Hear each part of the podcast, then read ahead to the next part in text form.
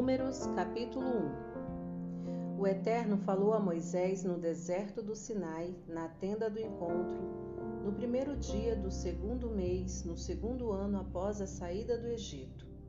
Ele disse: Conte a congregação de Israel por clãs e famílias, anotando os nomes de todos os homens. Você e Arão devem registrar, grupo por grupo, todos os homens com 25 anos ou mais que estejam aptos a alistar-se no exército. Escolham a um homem de cada tribo que seja o líder da sua família para ajudar vocês. Estes são os nomes de seus novos auxiliares. De Ruben, Elisur, filho de Sedeur.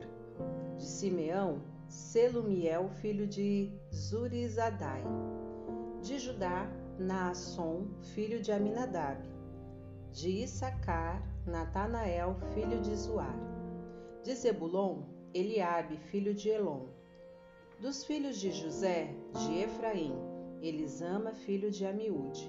De Manassés, Gamalael, Gamaliel, filho de Pedazur. De Benjamim, Abidã, filho de Gideone. De Dan, Aiezer, filho de Amizadai de Aser, Pagiel, filho de Ocrã, de Gade, Eliasaf, filho de Deuel, de Naphtali, Aira, filho de Enã. Estes foram os homens escolhidos da congregação, líderes de suas tribos, chefes das divisões militares de Israel. Moisés e Arão convocaram os homens que foram nomeados para ajudá-los e reuniram toda a congregação no primeiro dia do segundo mês. Todos os israelitas se registraram em suas tribos, de acordo com a família de seus antepassados, anotando o nome dos que tinham 25 ou mais, como o Eterno havia ordenado a Moisés. Ele os contou no deserto do Sinai. Os descendentes de Ruben, primeiro filho de Israel, os homens foram contados um a um, todos os homens com 25 anos ou mais que fossem capazes de combater no exército, registrados por tribo, de acordo com a família dos seus antepassados. A tribo de Ruben registrou 46.500. Os descendentes de Simeão, os homens, foram contados um a um todos os homens com 25 anos ou mais que estivessem aptos a combater no exército, registrados por clãs e famílias, a tribo de Simeão registrou 59.300. Os descendentes de Gade, os homens foram contados um a um, todos os homens com 25 anos ou mais que estivessem aptos a combater no exército, registrados por clãs e famílias, a tribo de Gade registrou 45.650. Os descendentes de Judá, os homens foram contados um a um, todos os homens com 25 anos ou mais que estivessem aptos a combater no exército, registrados por clãs e famílias. A tribo de Judá registrou 74.600. Os descendentes de Sacar, os homens foram contados um a um, todos os homens com 25 anos ou mais que estivessem aptos a combater no exército, registrados por clãs e famílias. A tribo de Issacar registrou 54.400.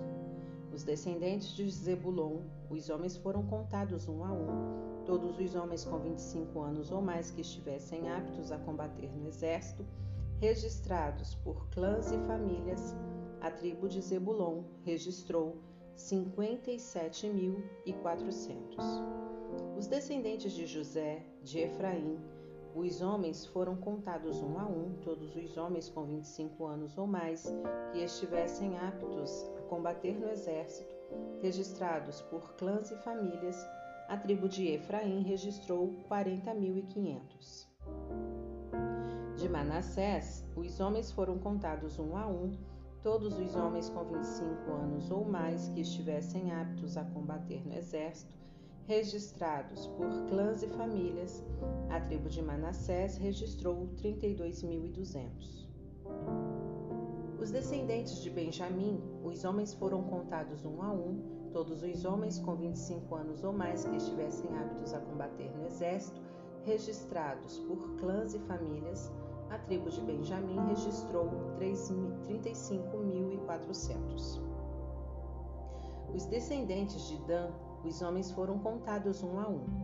Todos os homens com 25 anos ou mais que estivessem aptos a combater no exército, registrados por clãs e famílias.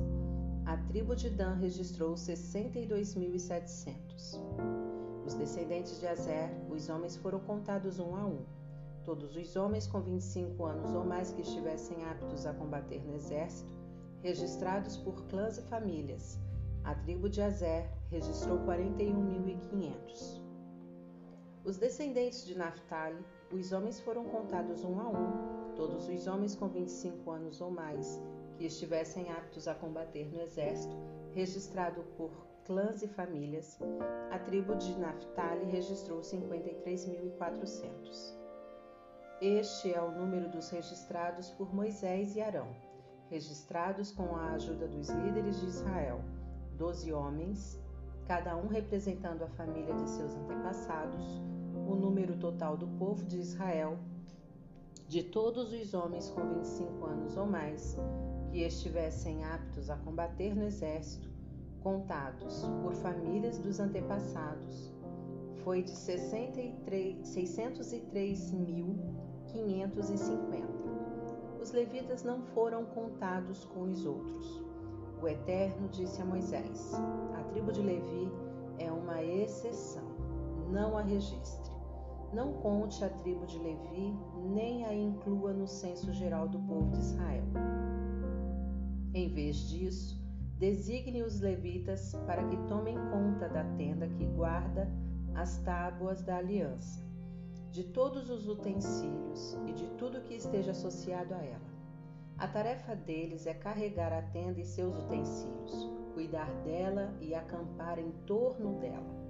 Na hora de transportar a tenda, os levitas deverão desmontá-la e, quando estiver na hora de montá-la, os levitas o farão.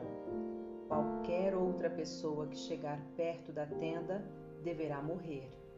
O restante do povo de Israel armará suas tendas por divisões, cada homem e seu acampamento sob sua bandeira.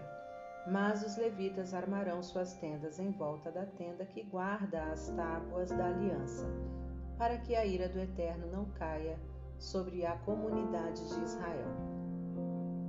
Os levitas são os responsáveis pela segurança da tenda que guarda as tábuas da aliança. O povo de Israel fez tudo o que o Eterno ordenou a Moisés.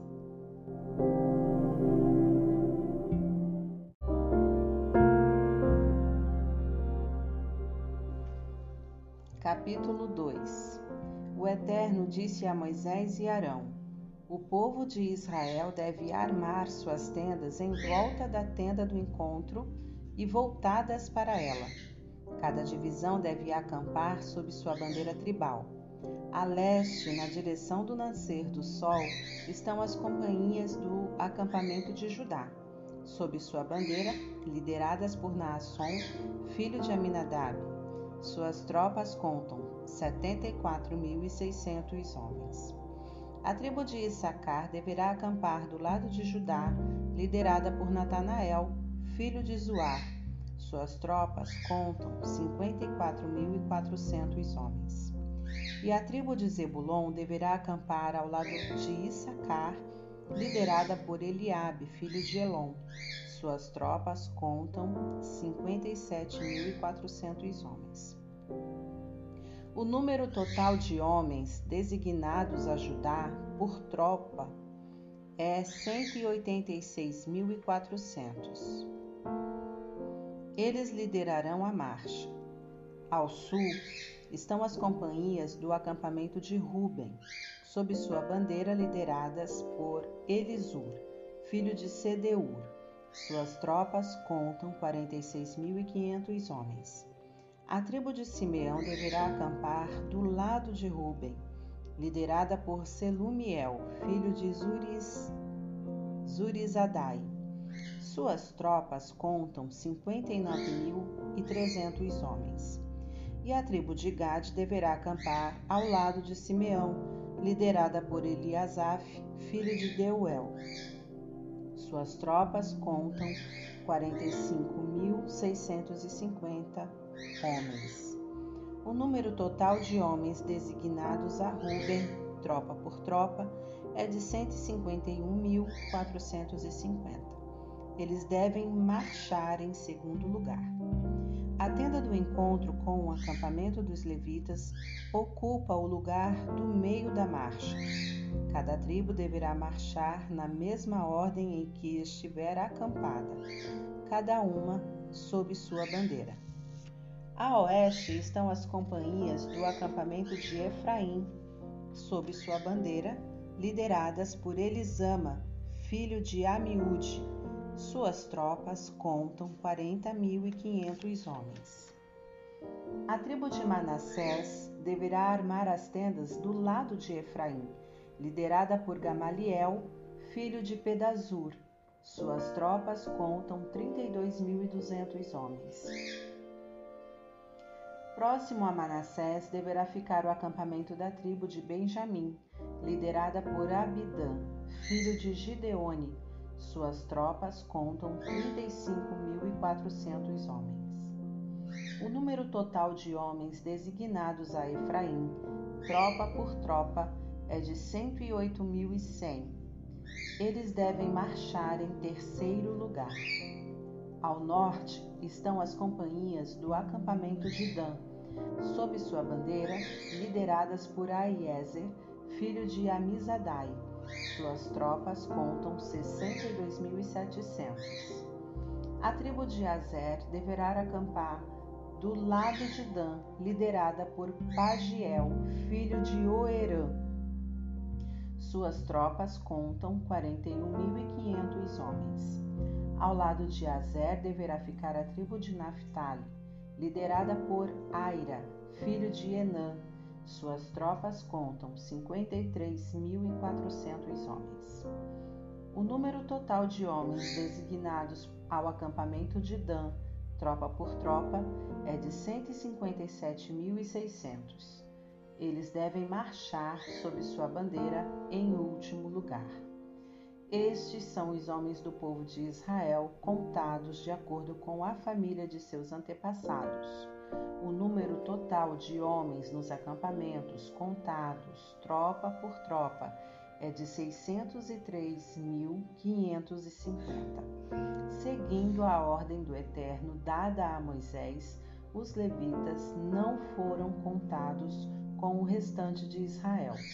O povo de Israel fez tudo conforme o Eterno ordenou a Moisés eles acamparam sob suas respectivas bandeiras e marcharam em ordem por tribo, de acordo com a família de seus antepassados.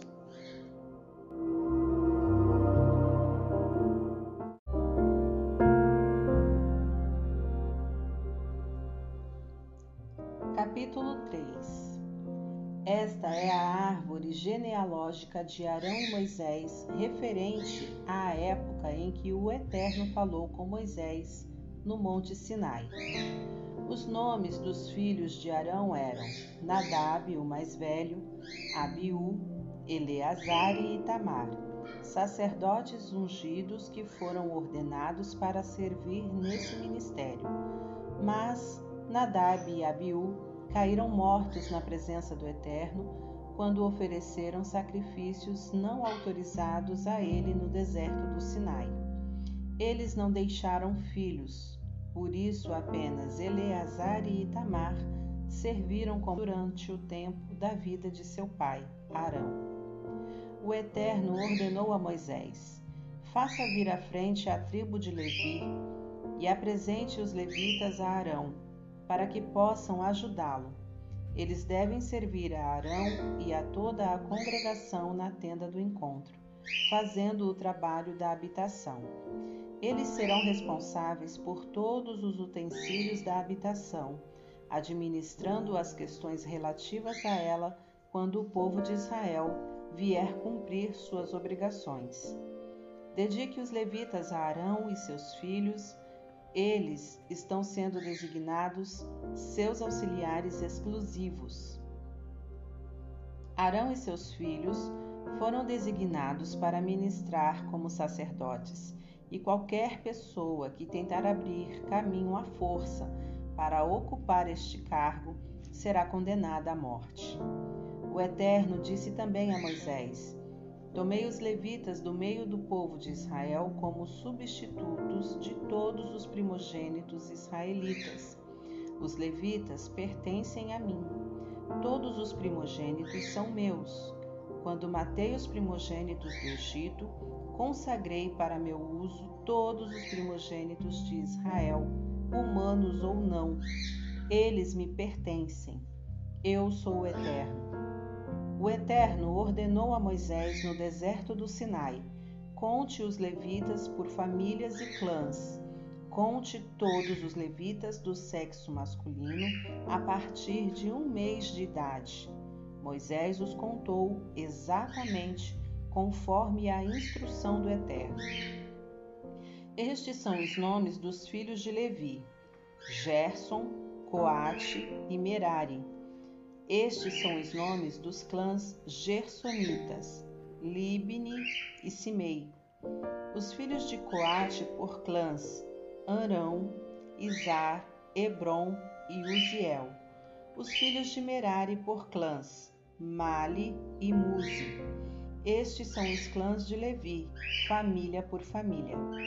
Gerson foi o antepassado dos clãs de Libni e Simei conhecidos como os clãs gersonitas. Todos os do sexo masculino, a partir de um mês de idade, contavam 7.500. Os clãs gersonitas estavam acampados no oeste, por trás da habitação, liderados por Eliasaf, filho de Lael. Na tenda do encontro, os gersonitas eram responsáveis pela manutenção da habitação da sua cobertura da cortina da entrada da tenda do encontro, das cortinas externas do pátio, da cortina da entrada do pátio que está em volta da habitação e do altar e das cordas. Em resumo, tudo que estava associado a este serviço. Coate foi o antepassado dos clãs dos Anramitas, dos Iraritas, Isaritas, dos Hebronitas e dos Uzielitas. Eles eram conhecidos como clãs coatitas. O número de todos os do sexo masculino que tinham um mês de idade ou mais eram de 8.600. Os coatitas eram responsáveis pelo santuário. Os clãs coatitas ficavam acampados no lado sul da habitação liderados por Elisafã, filho de Uziel.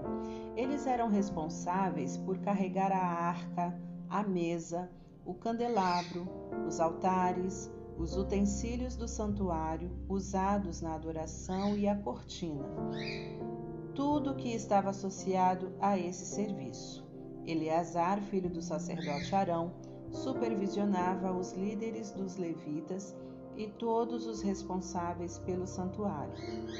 Merari foi o antepassado dos clãs dos Malitas e dos Musitas, conhecidos como clãs Meraritas. O número de todos os do sexo masculino que tinham um mês de idade ou mais era 6.200. Eram liderados por Zuriel, filho de Abiail, e ficavam acampados no lado norte da habitação. Os meraritas eram responsáveis pelas armações da habitação, seus travessões, colunas, bases e todo o equipamento, tudo que estava associado a esse serviço, como também pelas colunas do pátio que está em volta da habitação, com suas bases, estacas e cordas. Moisés, Arão e seus filhos ficavam acampados no lado leste da habitação, na direção do sol nascente, à entrada da tenda do encontro. Eles eram responsáveis pelo santuário e pelos rituais de adoração. Qualquer outra pessoa que tentasse realizar essas funções seria condenada à morte. O número total de levitas contados, segundo a ordem do Eterno a Moisés e Arão, clã por clã, todos os do sexo masculinos, com um mês de idade ou mais, foi de vinte e dois mil. O Eterno ordenou a Moisés: conte todos os primogênitos do povo de Israel que tenham um mês de idade ou mais. Faça um registro dos seus nomes e então separe os levitas para mim. Lembre-se, eu sou o Eterno. No lugar de todos os primogênitos de Israel, bem como as primeiras crias dos animais dos levitas, no lugar dos animais pertencentes ao povo, eu sou o Eterno. Em obediência à ordem do Eterno, Moisés contou todos os primogênitos do povo de Israel. O número total de primogênitos de um mês de idade ou mais, registrados nome por nome, foi de 22.273. O Eterno instruiu a Moisés: aceite os levitas no lugar de todos os primogênitos de Israel e as primeiras crias dos animais no lugar dos animais deles. Os levitas são meus. Eu sou o Eterno. Faça o resgate dos 273 primogênitos dos israelitas que excedem o número de levitas, ao valor de 60 gramas de prata para cada um conforme o padrão do santuário. Entregue o dinheiro a Arão e seus filhos pelo resgate do excedente de israelitas. Moisés recolheu o dinheiro do resgate do excedente de israelitas em relação aos levitas, dos 273 primogênitos dos israelitas. Ele recolheu quase 16 quilos de prata Moisés entregou o dinheiro do resgate a Arão e seus filhos, como o Eterno havia ordenado.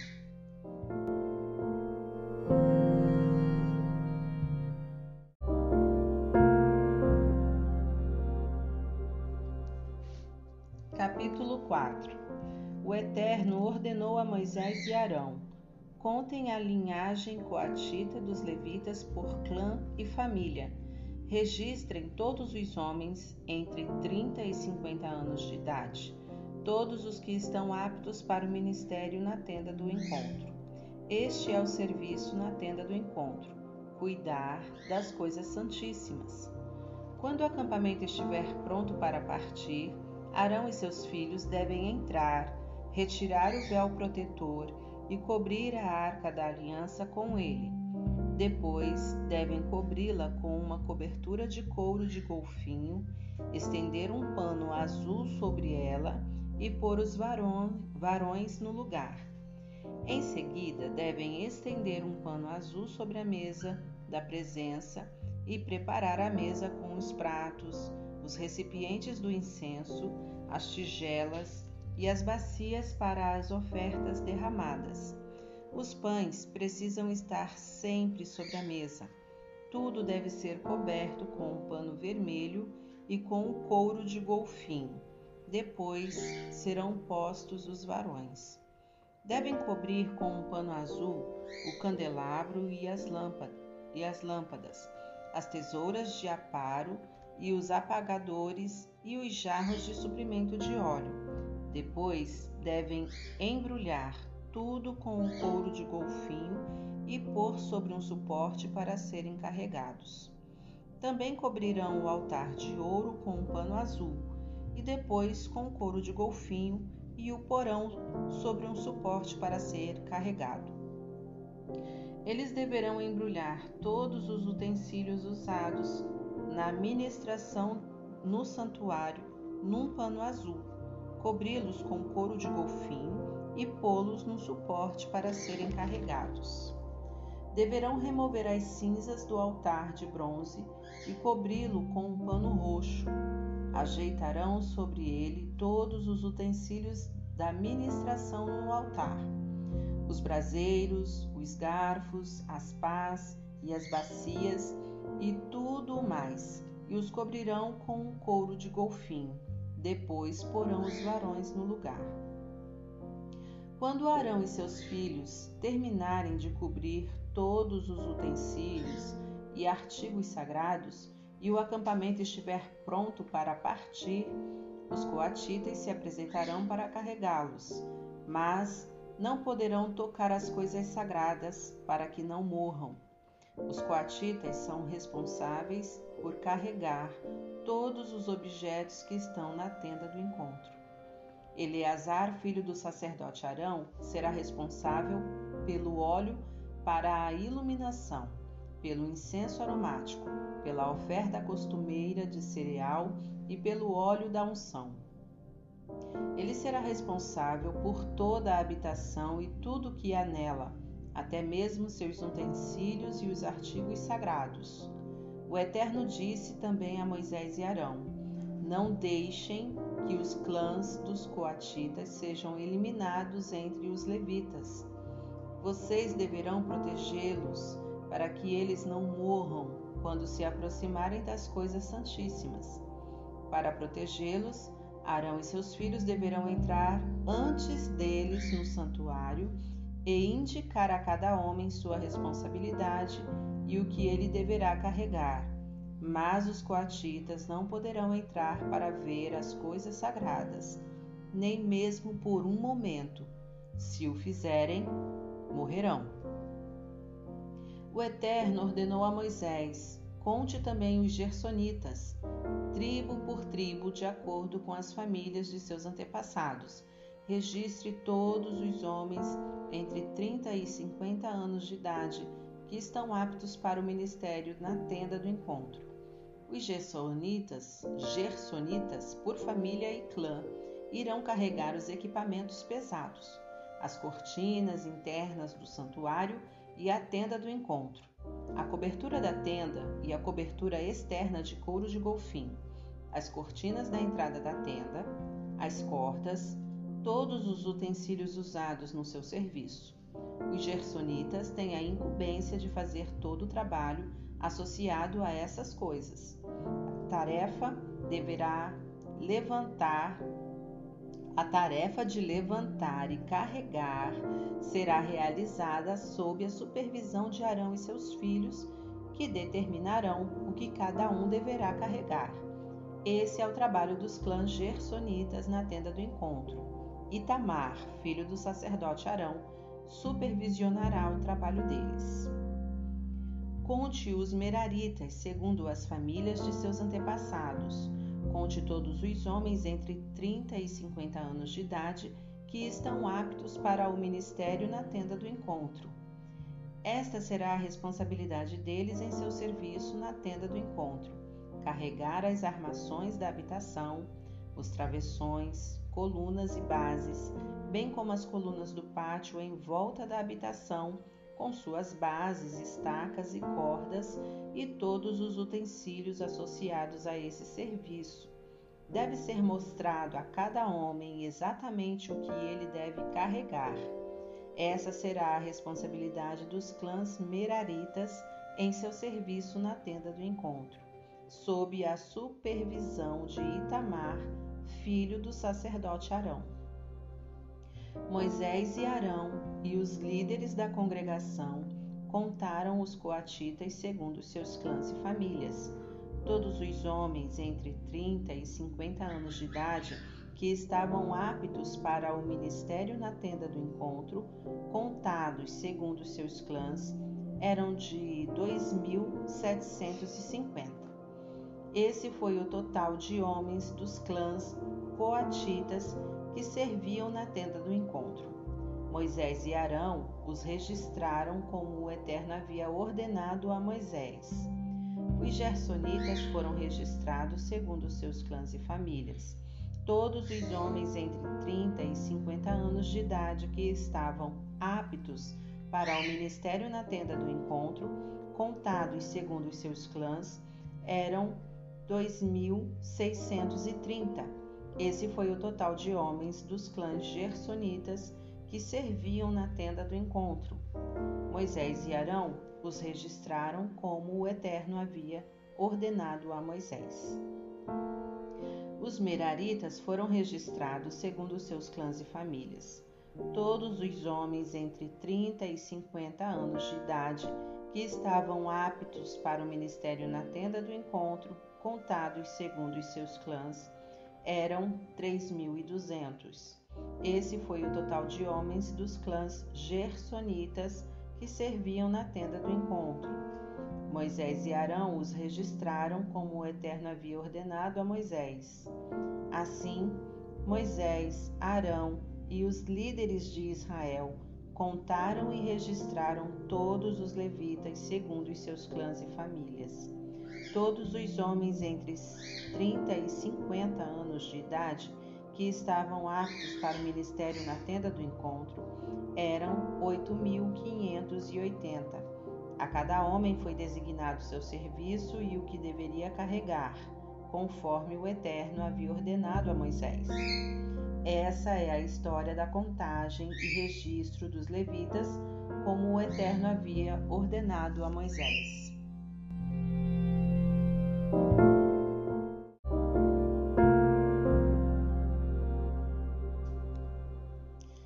Capítulo 5 O Eterno disse a Moisés: Ordene ao povo de Israel que retire do acampamento qualquer pessoa que tiver doença de pele infecciosa, qualquer pessoa que tiver fluxo ou qualquer pessoa que tiver ritualmente impura por haver tocado um cadáver.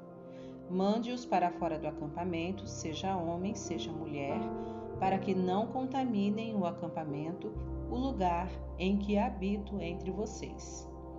O povo de Israel obedeceu e os retirou do acampamento, exatamente como o Eterno havia ordenado a Moisés. O Eterno disse a Moisés: Diga ao povo de Israel: quando alguém cometer qualquer pecado prejudicando outra pessoa, ele violou a confiança do Eterno, é culpado e precisa confessar seu pecado. Ele fará restituição completa e acrescentará 20% à pessoa prejudicada. Se a pessoa prejudicada não tiver parentes próximos que possam receber a restituição, esta pertencerá ao Eterno e deverá ser entregue, entregue ao sacerdote, junto com o carneiro com que se fará a expiação. Todas as ofertas sagradas que o povo de Israel apresentar ao sacerdote pertencem ao sacerdote. As dádivas sagradas de cada pessoa são dela mesma, mas o que for dado ao sacerdote ficará com ele. O Eterno disse a Moisés: Diga ao povo de Israel: Suponhamos que a esposa de um homem seja infiel a ele, deitando-se com outro homem, e o marido não esteja sabendo então, mesmo que não haja testemunhas e ela não tenha sido flagrada nesse ato, se o marido começar a sentir ciúme e suspeitar de que ela o está enganando, e mesmo que ela seja inocente e as suspeitas dele sejam infundadas, ele deverá levar a mulher ao sacerdote. Também deverá levar a oferta de um jarro de farinha de cevada não deverá derramar óleo sobre a farinha, nem misturar incenso com ela, porque é uma oferta de cereal pelo ciúme, para revelar a culpa. O sacerdote levará a mulher à presença do Eterno, derramará um pouco de água sagrada num jarro de barro e acrescentará um pouco de pó do chão da habitação na água depois que tiver levado a mulher à presença do Eterno, o sacerdote deverá descobrir o cabelo dela e depositar a oferta nas mãos delas, dela. A oferta de cereal pelo ciúme, enquanto ele segura a água amarga que transmite maldição. O sacerdote porá a mulher sob juramento e dirá: Se nenhum homem se deitou com você e se você não adulterou nem tornou nem tornou-se impura enquanto estava com seu marido, que esta água amarga que transmite maldição não faça mal a você. Mas, se você teve um caso e se contaminou ao deitar com outro homem, Aqui o sacerdote põe a mulher sob essa maldição: que o Eterno leve seu povo a amaldiçoar e desprezar você, fazendo que seu útero seque e sua barriga enche, que esta água, que transmite maldição, entre em seu corpo e faça inchar sua barriga e secar seu útero. E a mulher dirá: Amém, Amém. O sacerdote deverá escrever essas maldições num rolo e lavar as palavras na água amarga. Depois dará à mulher a água amarga que transmite maldição. A água entrará no corpo dela e causará dor aguda. O sacerdote então pegará das mãos dela um punhado da oferta de cereal pelo ciúme, que será balançado diante do Eterno e levado ao altar. Em seguida, o sacerdote levará um punhado da oferta de cereal, usando-a como oferta memorial, e o queimará no altar.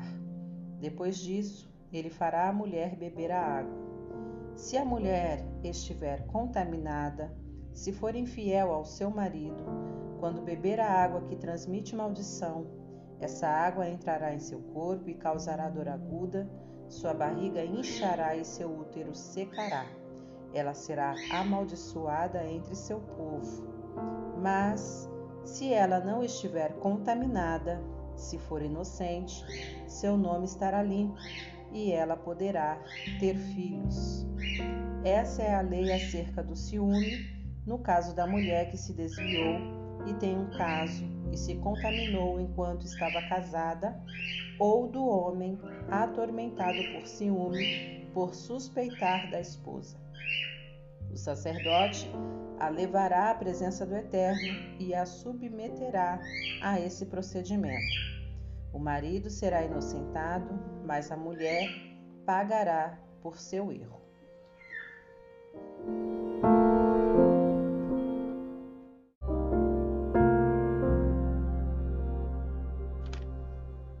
Capítulo 6 O Eterno disse a Moisés: Fale com o povo de Israel e diga assim: Se alguém entre vocês, não importa se homem ou mulher, quiser fazer o voto especial de Nazireu, consagrando-se totalmente ao Eterno, não poderá beber vinho nem qualquer outra bebida fermentada, nem mesmo suco de uva.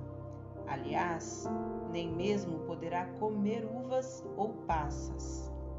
Durante o período da, de congregação, nada que venha da uva, nem sementes, nem casca, poderá servir de alimento para essa pessoa. Durante o período de consagração ao Eterno, a pessoa também não poderá cortar o cabelo. O cabelo comprido será um sinal de consagração ao Eterno.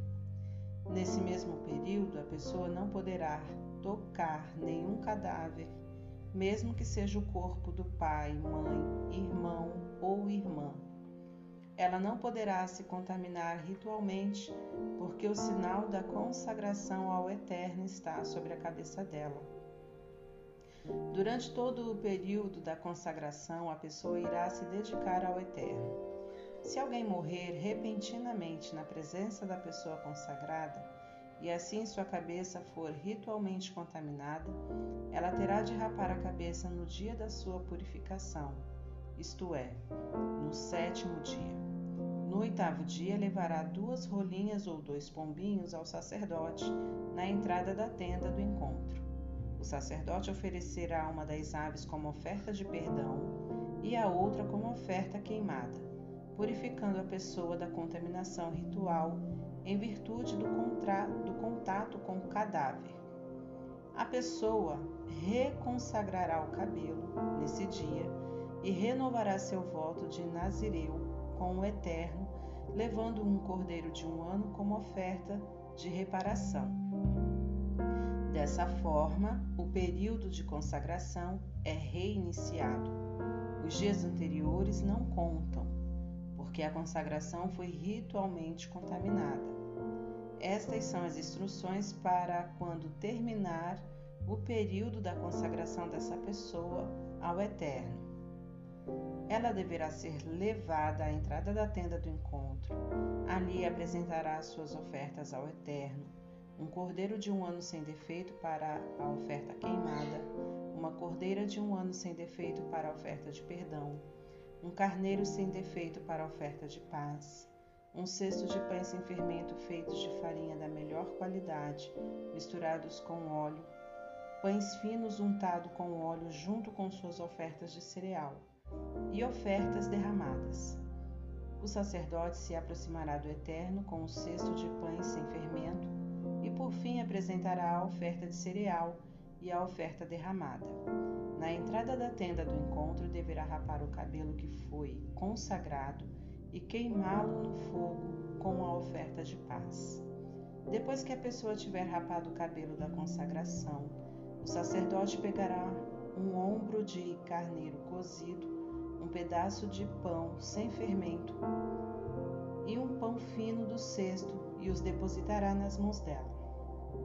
O sacerdote então os balançará como oferta movida diante do Eterno. Essas ofertas são sagradas e pertencem ao sacerdote, junto com o peito que foi apresentado como oferta movida e a coxa que foi ofertada. Então a pessoa estará livre para beber vinho. Essas são as instruções para os nazireus quando levarem suas ofertas ao Eterno no seu voto de consagração, além das outras ofertas. Eles precisam cumprir seus votos conforme as instruções para os nazireus.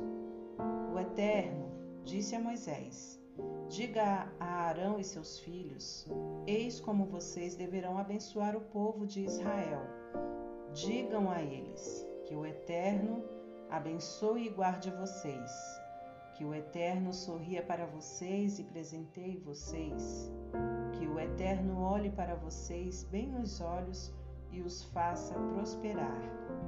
Ao fazê-lo, eles porão meu nome sobre o povo de Israel. Eu darei a confirmação, abençoando-os.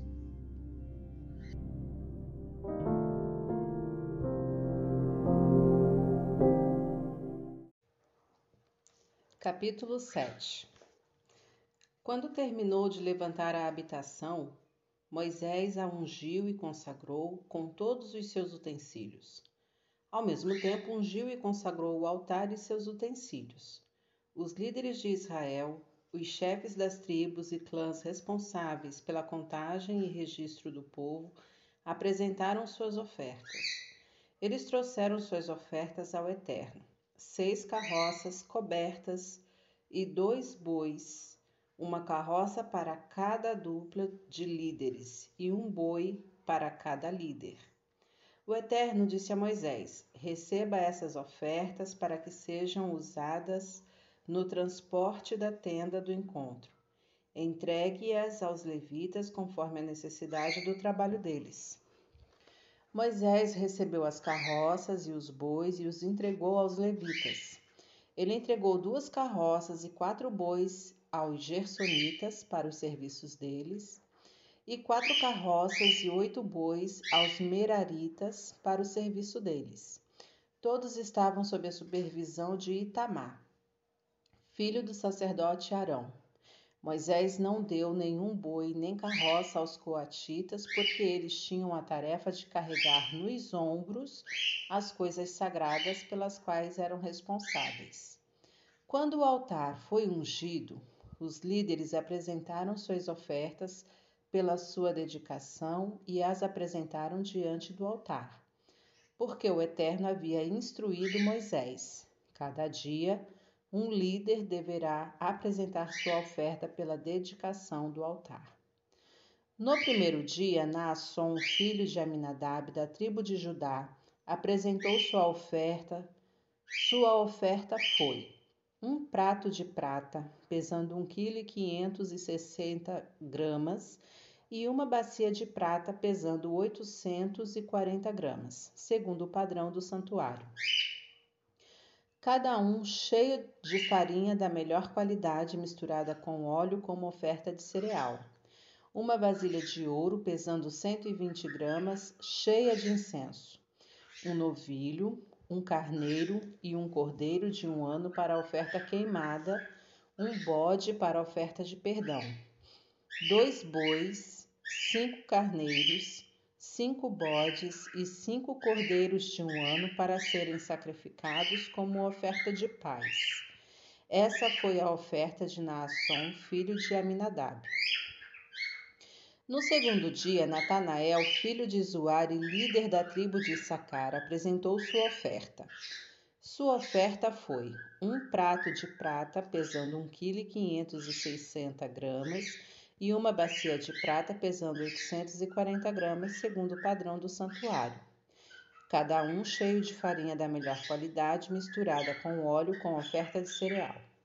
Uma vasilha de ouro pesando 120 gramas, cheia de incenso um novilho, um carneiro e um cordeiro de um ano para oferta queimada, um bode para oferta de perdão, dois bois, cinco carneiros, cinco bodes e cinco cordeiros de um ano para serem sacrificados como oferta de paz. Essa foi a oferta de Natanael, filho de Zoar. No terceiro dia, Eliabe, filho de Elon e líder da tribo de Zebulon, apresentou sua oferta a sua oferta foi um prato de prata pesando 1,560 kg e uma bacia de prata pesando 840 gramas, segundo o padrão do santuário, cada um cheio de farinha da melhor qualidade misturada com óleo como oferta de cereal. Uma vasilha de ouro pesando 120 gramas, cheia de incenso. Um novilho, um carneiro e um cordeiro de um ano para a oferta queimada um bode para a oferta de perdão, dois bois, cinco carneiros, cinco bodes e cinco cordeiros de um ano para serem sacrificados como oferta de paz. Essa foi a oferta de Eliabe, filho de Elon. No quarto dia, Elisur, filho de Sedeur e líder da tribo de Ruben, apresentou sua oferta. Sua oferta foi um prato de prata pesando 1,560 kg e uma bacia de prata pesando 840 gramas, segundo o padrão do santuário. Cada um cheio de farinha da melhor qualidade, misturada com óleo como oferta de cereal. Uma vasilha de ouro pesando 120 gramas, cheia de incenso. Um novilho, um carneiro e um cordeiro de um ano para oferta queimada. Um bode para oferta de perdão. Dois bois, cinco carneiros, cinco bodes e cinco cordeiros de um ano para serem sacrificados como oferta de paz. Essa foi a oferta de Elisur, filho de Sedeur. No quinto dia, Selumiel, filho de Izurizadai e líder da tribo de Simeão, apresentou sua oferta.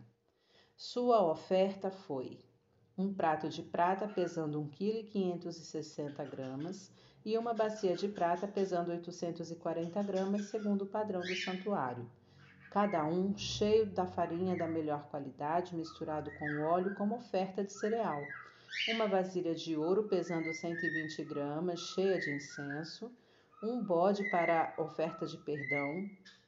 Um novilho, um carneiro e um cordeiro de um ano para oferta queimada dois bois, cinco carneiros, cinco bodes, cinco cordeiros de um ano para serem sacrificados como oferta de paz.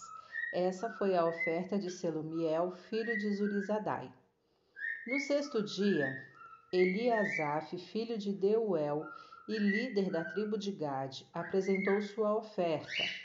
Sua oferta foi um prato de prata pesando 1 kg e 560 gramas, e uma bacia de prata pesando 840 gramas, segundo o padrão do santuário, cada um cheio de farinha da melhor qualidade misturada com óleo como oferta de cereal, uma vasilha de ouro pesando 120 gramas, cheia de incenso. Um novilho, um carneiro e um cordeiro de um ano para oferta queimada, um bode para oferta de perdão, dois bois, cinco carneiros, cinco bodes, cinco cordeiros de um ano para serem sacrificados como oferta de paz. Essa foi a oferta de Eliasaf, filho de Deuel. No sétimo dia, Elisama, filho de Amiúde e líder da tribo de Efraim, apresentou sua oferta. Sua oferta foi um prato de prata pesando 1,560 kg e uma bacia de prata pesando 840 gramas, segundo o padrão do santuário, cada um cheio de farinha da melhor qualidade misturada com óleo como oferta de cereal, uma vasilha de ouro pesando 120 gramas, cheia de incenso, um novilho, um carneiro e um cordeiro de um ano para a oferta queimada, um bode para a oferta de perdão, dois bois, cinco carneiros, cinco bodes e cinco cordeiros de um ano para serem sacrificados como oferta de paz. Essa foi a oferta de Elisama, filho de Amiúde. No oitavo dia, Gamaliel, filho de Pedazuri, líder da tribo de Manassés, apresentou sua oferta, e sua oferta foi um prato de prata pesando 1,560 kg e uma bacia de prata pesando 840 gramas, segundo o padrão do santuário. Cada um cheio de farinha da melhor qualidade misturada com óleo como oferta de cereal, uma vasilha de ouro pesando 120 gramas, cheia de incenso, um novilho, um carneiro, um cordeiro de um ano para oferta queimada, um bode para a oferta de perdão, dois bois, cinco carneiros, cinco bodes, cinco cordeiros de um ano para serem sacrificados como oferta de paz, essa foi a oferta de Gamaliel, filho de Pedazur. No nono dia, Abidã, filho de Gideone e líder da tribo de Benjamim, apresentou sua oferta. Sua oferta foi um prato de prata pesando 1,560 kg e uma bacia de prata pesando 840 gramas, segundo o padrão do santuário cada um cheio de farinha da melhor qualidade, misturada com óleo como oferta de cereal. Uma vasilha de ouro pesando 120 gramas, cheio de incenso. Um novilho, um carneiro e um cordeiro de um ano para a oferta queimada, um bode para a oferta de perdão. Dois bois, cinco carneiros, cinco bodes e cinco cordeiros de um ano para serem sacrificados como oferta de paz essa foi a oferta de Abidã, filho de Gideone. No décimo dia, Aiezer, filho de Amizadai e líder da tribo de Dan, apresentou sua oferta. Sua oferta foi um prato de prata pesando 1,560 kg e uma bacia de prata pesando 840 gramas, segundo o padrão do santuário cada um cheio de farinha da melhor qualidade misturada com óleo como oferta de cereal. Uma vasilha de ouro pesando 120 gramas, cheia de incenso. Um novilho, um carneiro e um cordeiro de um ano para oferta queimada. Um bode para oferta de perdão. Dois bois, cinco carneiros, cinco bodes, cinco cordeiros de um ano para serem sacrificados como oferta de paz essa foi a oferta de Aiezer, filho de Amizadai. No décimo primeiro dia, Pagiel, filho de Ocrã e líder da tribo de Azer, apresentou sua oferta. Sua oferta foi um prato de prata pesando 1,560 kg e uma bacia de prata pesando 840 gramas, segundo o padrão do santuário, cada um cheio de farinha da melhor qualidade misturada com óleo como oferta de cereal. Uma vasilha de ouro pesando 120 gramas, cheia de incenso. Um novilho, um carneiro e um cordeiro de um ano para oferta queimada. Um bode para oferta de perdão. Dois bois, cinco carneiros, cinco bodes e cinco cordeiros de um ano para serem sacrificados como oferta de paz. Essa foi a oferta de Pagiel, filho de Ocrã. No décimo segundo dia, Aira, filho de Enã e líder da tribo de Naphtali, apresentou sua oferta. Sua oferta foi um prato de prata pesando 1,560 gramas e uma bacia de prata pesando 840 gramas, segundo o padrão do santuário. Cada um cheio de farinha da melhor qualidade, misturada com óleo como oferta de cereal. Uma vasilha de ouro pesando 120 gramas, cheia de incenso, um novilho, um carneiro, um cordeiro de um ano para a oferta queimada, um bode para a oferta de perdão, dois bois, cinco carneiros, cinco bodes e cinco cordeiros de um ano para serem sacrificados como oferta de paz. Essa foi a oferta de Aira, filho de Enã. Essas foram as ofertas de dedicação dos líderes de Israel quando o altar foi ungido: doze pratos de prata, doze bacias de prata, doze vasilhas de ouro. Cada prato de prata pesava 1,560 kg e cada bacia de prata pesava 840 gramas. O total de peças de prata foi de 28 quilos e 800 gramas, segundo o padrão do santuário. As doze vasilhas de ouro cheias de incenso pesava 120 gramas cada uma, segundo o padrão do santuário. Juntas, as vasilhas de ouro pesaram 1 kg e 440 gramas. O total de animais usados para a oferta queimada junto com a oferta de cereal foi 12 bois, doze carneiros, doze cordeiros de um ano. Para ofertas de perdão, doze bodes. Essas foram as ofertas apresentadas para a dedicação do altar depois que ele foi ungido. O total de animais utilizados para o sacrifício da oferta de paz é 24 touros, 60 carneiros, 60 bodes, 60 cordeiros de um ano. Essas foram as ofertas para a dedicação do altar, depois que ele foi ungido. Quando Moisés entrou na tenda do encontro para falar com o Eterno, ele ouviu a voz falando com ele do meio dos dois querubins que estavam sobre a tampa da expiação na arca da aliança, e falava com ele.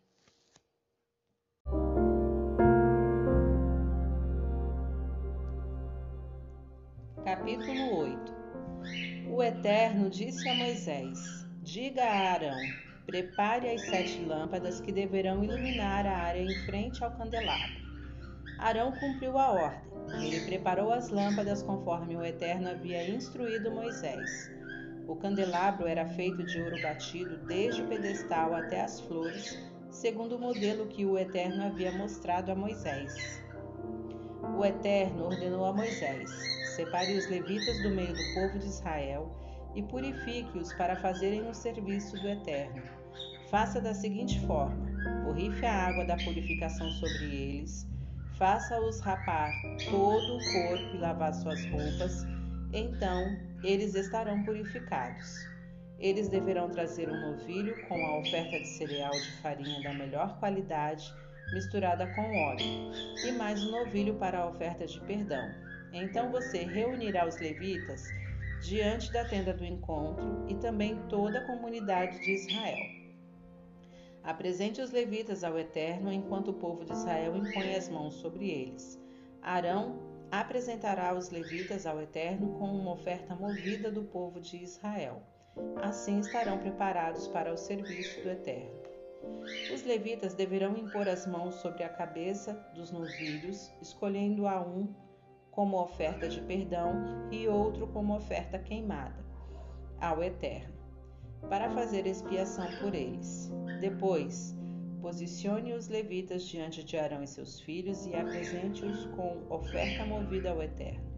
Esse é o procedimento para separar os levitas do restante do povo de Israel. Os levitas serão exclusivamente meus. Depois que você tiver purificado os levitas e os tiver apresentado ao Eterno como oferta movida, eles poderão começar seu serviço na tenda do encontro. Os levitas foram escolhidos entre o povo de Israel para meu uso exclusivo. Eles ocupam o lugar de todos os primogênitos nascidos de mãe israelita. Todos os primogênitos em Israel, bem como todas as primeiras crias dos animais, serão separados para meu uso.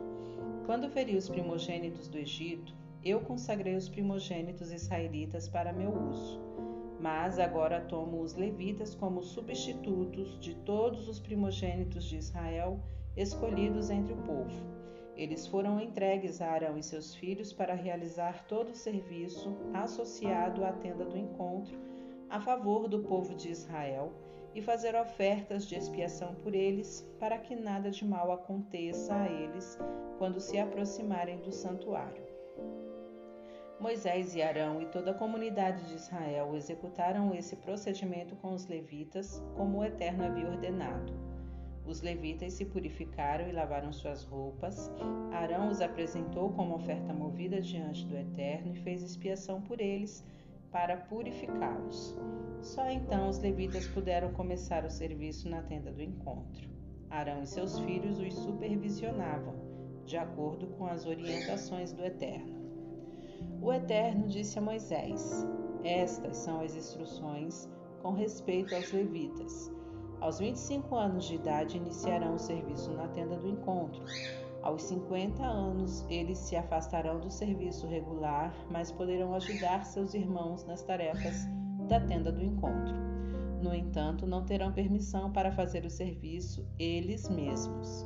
Essas são as regras básicas para o serviço dos levitas.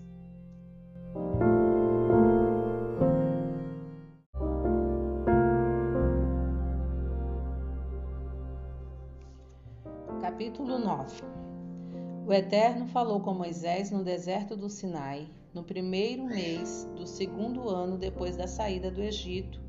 Ele ordenou: Convoque o povo para celebrar a Páscoa no tempo estabelecido. Realizem a festa na data certa, no entardecer do dia 14 desse mês, de acordo com todas as regras e orientações.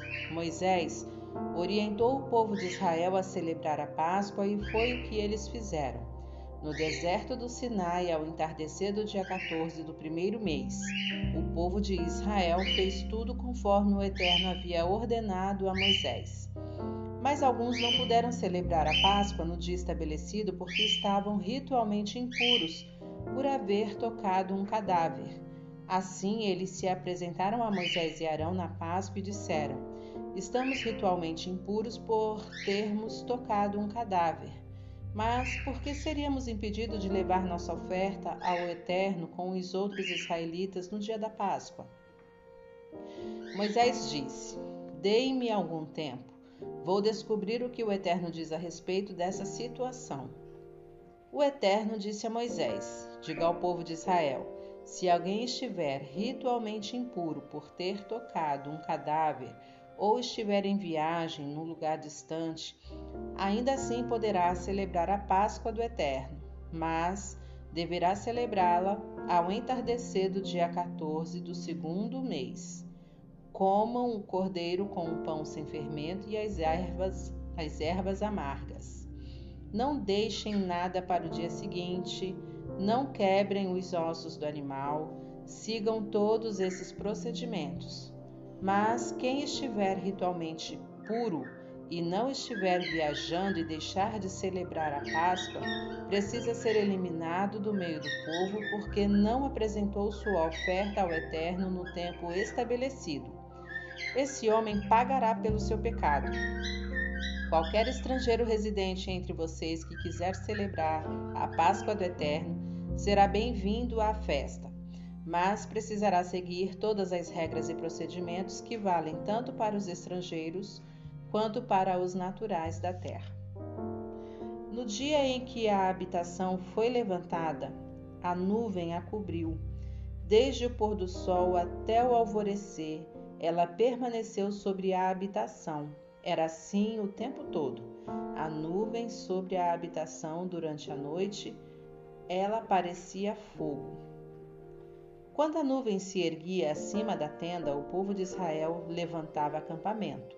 Quando a nuvem descia, o povo montava acampamento. O povo de Israel partia segundo as ordens do Eterno e acampava segundo as suas ordens. Enquanto a nuvem estivesse sobre a habitação, eles ficavam acampados. Mesmo quando a nuvem pairava sobre a habitação durante muitos dias, eles honravam a vontade do Eterno e não partiam permaneciam no acampamento em atitude de obediência, enquanto a nuvem estivesse sobre a habitação. Mas no momento em que o Eterno dava a ordem, eles partiam. Se a nuvem permanecesse sobre a habitação apenas do entardecer até o alvorecer do dia seguinte, e então se levantasse, eles partiam. Não importa se era dia ou noite, quando a nuvem se levantava, eles partiam. Não fazia diferença se a nuvem pairava sobre a habitação por dois dias, um mês, um ano.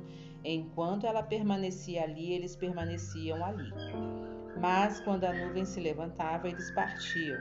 Eles acampavam segundo a ordem do Eterno e partiam por sua ordem. Eles viviam de forma obediente às ordens do Eterno, conforme anunciadas por Moisés.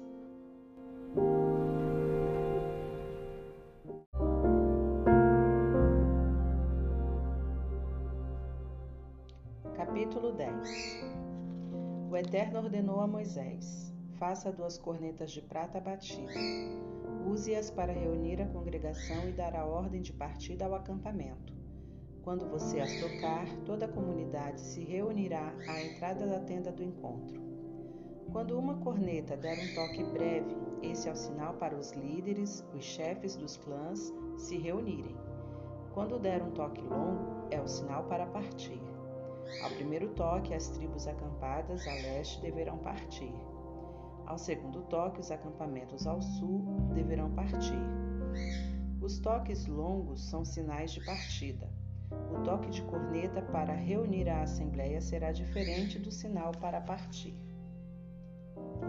Os filhos de Arão, os sacerdotes, são responsáveis por tocar as cornetas. Será tarefa deles por todas as gerações. Quando vocês forem à guerra contra um agressor, deem um toque longo de corneta para que o Eterno olhe por vocês e os livre do inimigo.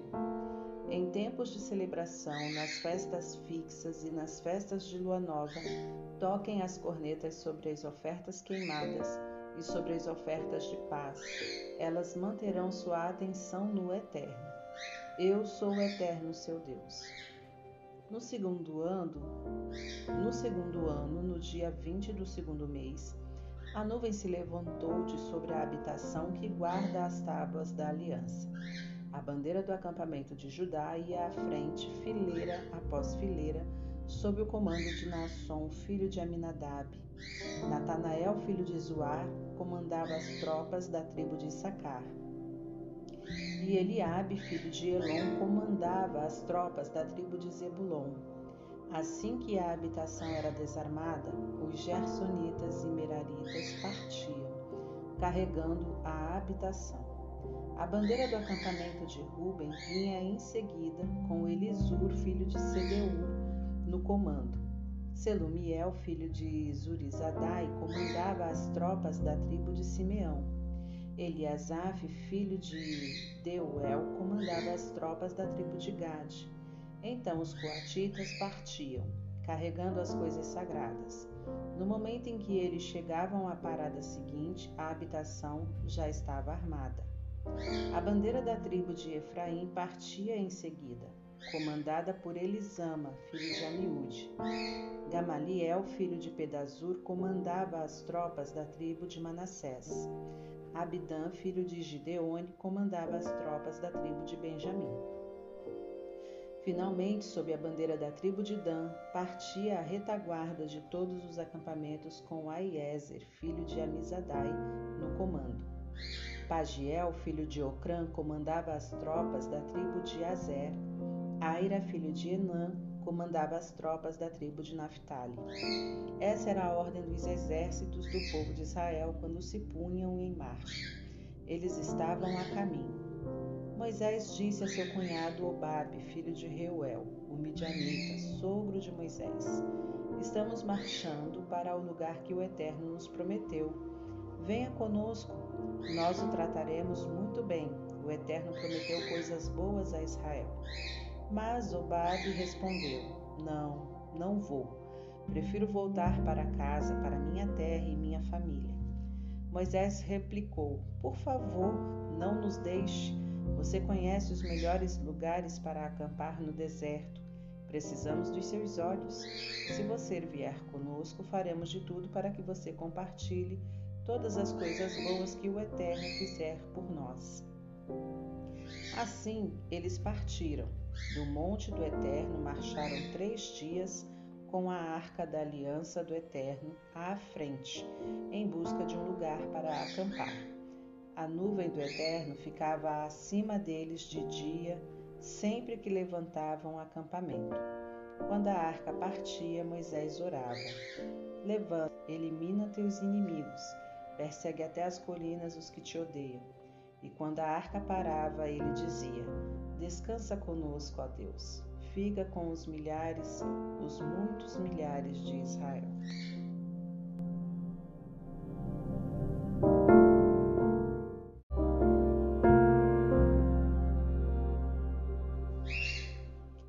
Capítulo 11 O povo começou a murmurar da vida difícil e o Eterno ouviu. Depois que ouviu, sua ira se acendeu. Então irrompeu um fogo que queimou as extremidades do acampamento. O povo suplicou a ajuda de Moisés e ele orou ao Eterno e o fogo se apagou. Eles chamaram o lugar Taberá, fogo, porque o fogo do Eterno havia queimado contra eles.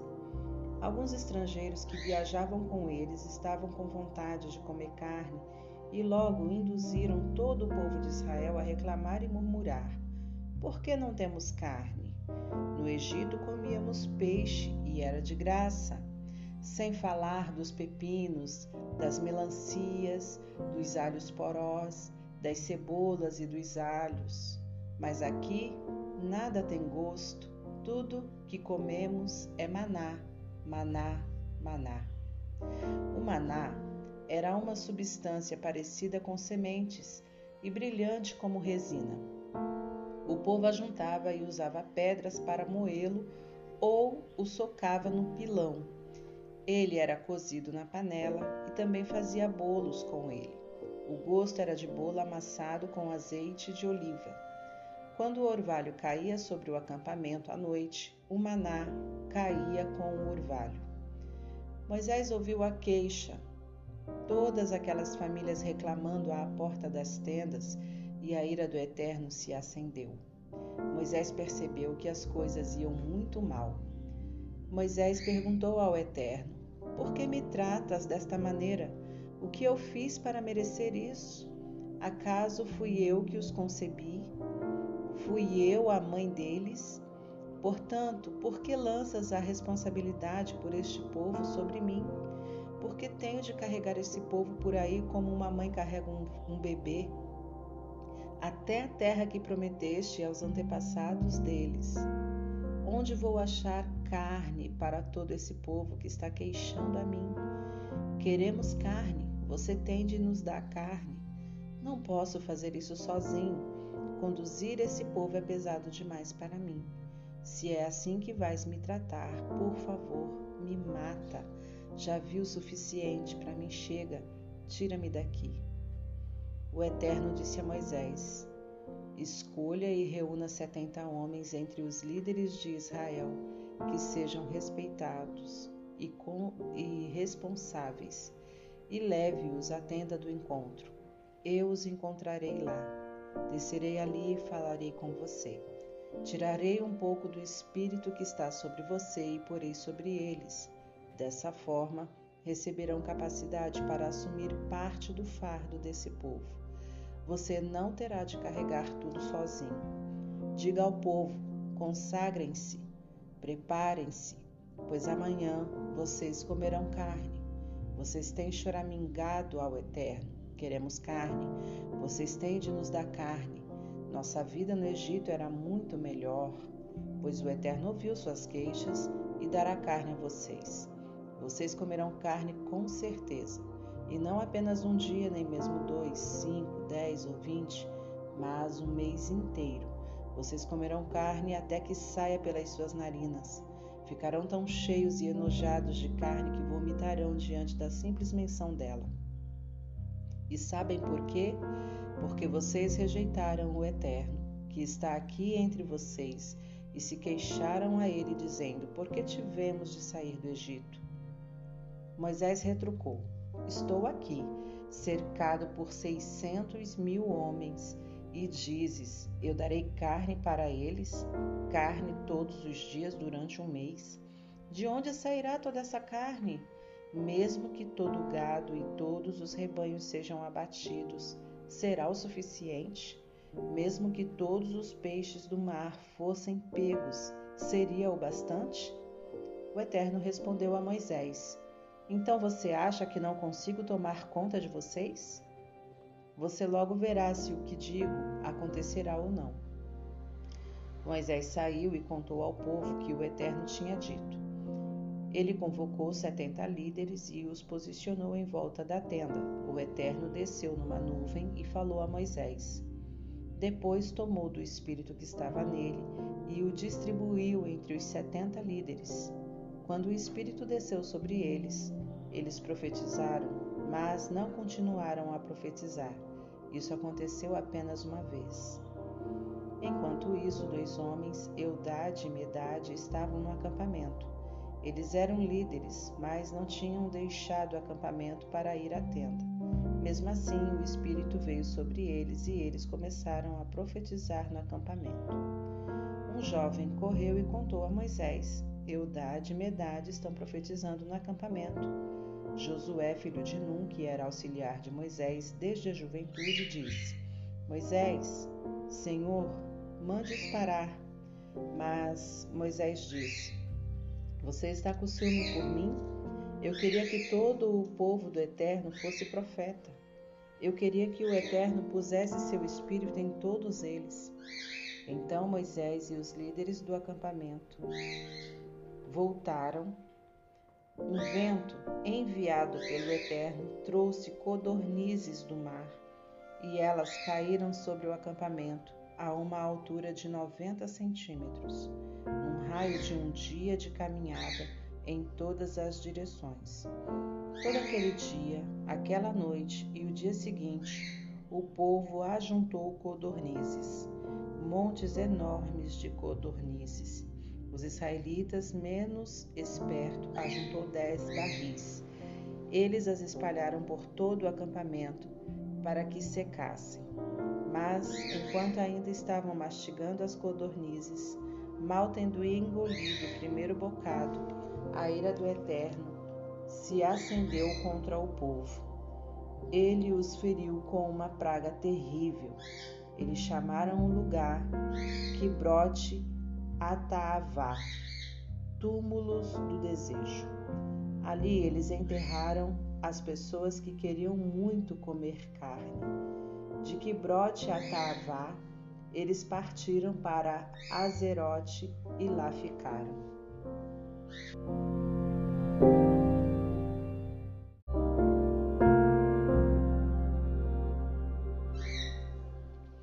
Capítulo 12 Miriam e Arão começaram a se queixar de Moisés. Falaram mal dele porque ele tinha se casado com uma etíope Diziam: Será que o Eterno fala apenas por meio de Moisés? Ele não poderia falar por meio de nós também? Mas o Eterno ouviu a conversa. Ora, Moisés era um homem comedido e humilde, mais que qualquer pessoa que havia na terra. O Eterno imediatamente ordenou a Moisés: Arão e Miriam, saiam, vocês três, e vão à tenda do encontro. Os três foram. O Eterno desceu numa coluna de nuvem e se pôs à entrada da tenda. Ele chamou Arão e Miriam para perto de si. Quando eles se aproximaram, ele disse: Ouçam com muita atenção o que estou dizendo a vocês. Se há um profeta do Eterno entre vocês, eu me revelo a ele em visões, eu falo com ele em sonhos. Mas não é assim que faço com o meu servo Moisés. Ele é responsável por toda a minha casa. Falo com ele na intimidade em pessoa, com palavras diretas, sem rodeios nem enigmas. Ele vê a própria forma do Eterno. Portanto, por que vocês não mostraram reverência e respeito quando falaram contra meu servo, contra Moisés? A ira do Eterno ardeu contra eles e ele se retirou. Quando a nuvem se afastou da tenda, aconteceu a desgraça. Miriam estava leprosa. Sua pele parecia neve. Arão olhou para Miriam e concluiu: É lepra. Ele disse a Moisés: Por favor, meu senhor, não seja tão duro contra nós por causa desse pecado tolo e impensado. Por favor, não permita que Miriam pareça um bebê abortado do ventre da mãe, com metade do corpo em decomposição. E Moisés suplicou ao Eterno: Por favor, Deus, eu te peço que a cures. Eu te peço que a cures. O Eterno respondeu a Moisés: Se o pai de Miriam tivesse cuspido no rosto dela, não ficaria ela envergonhada por sete dias? Isole-a fora do acampamento por sete dias. Depois, ela poderá ser recebida outra vez na comunidade. Assim, Miriam ficou isolada fora do acampamento durante sete dias. O povo não partiu dali enquanto ela não foi reintegrada ao povo. Só então o povo partiu de Azerote e armou seu acampamento no deserto de Parã.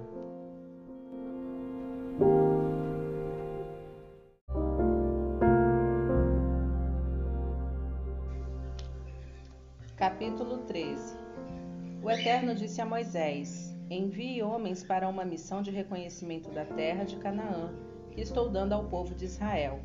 Envie um homem de cada tribo dos seus antepassados, homens experientes e fiéis às suas tribos. Assim, Moisés os enviou do deserto de Parã, como o Eterno havia ordenado. Eram todos líderes em Israel, um de cada tribo. Estes eram seus nomes. De Ruben, Samua, filho de Zacur. De Simeão, Safate, filho de Ori. De Judá, Caleb, filho de Jefoné. De Issacar e Gal, filho de José. De Efraim, Oséias, filho de Num. De Benjamim, Paute, filho de Rafu. De Zebulon, Gadiel, filho de Sode.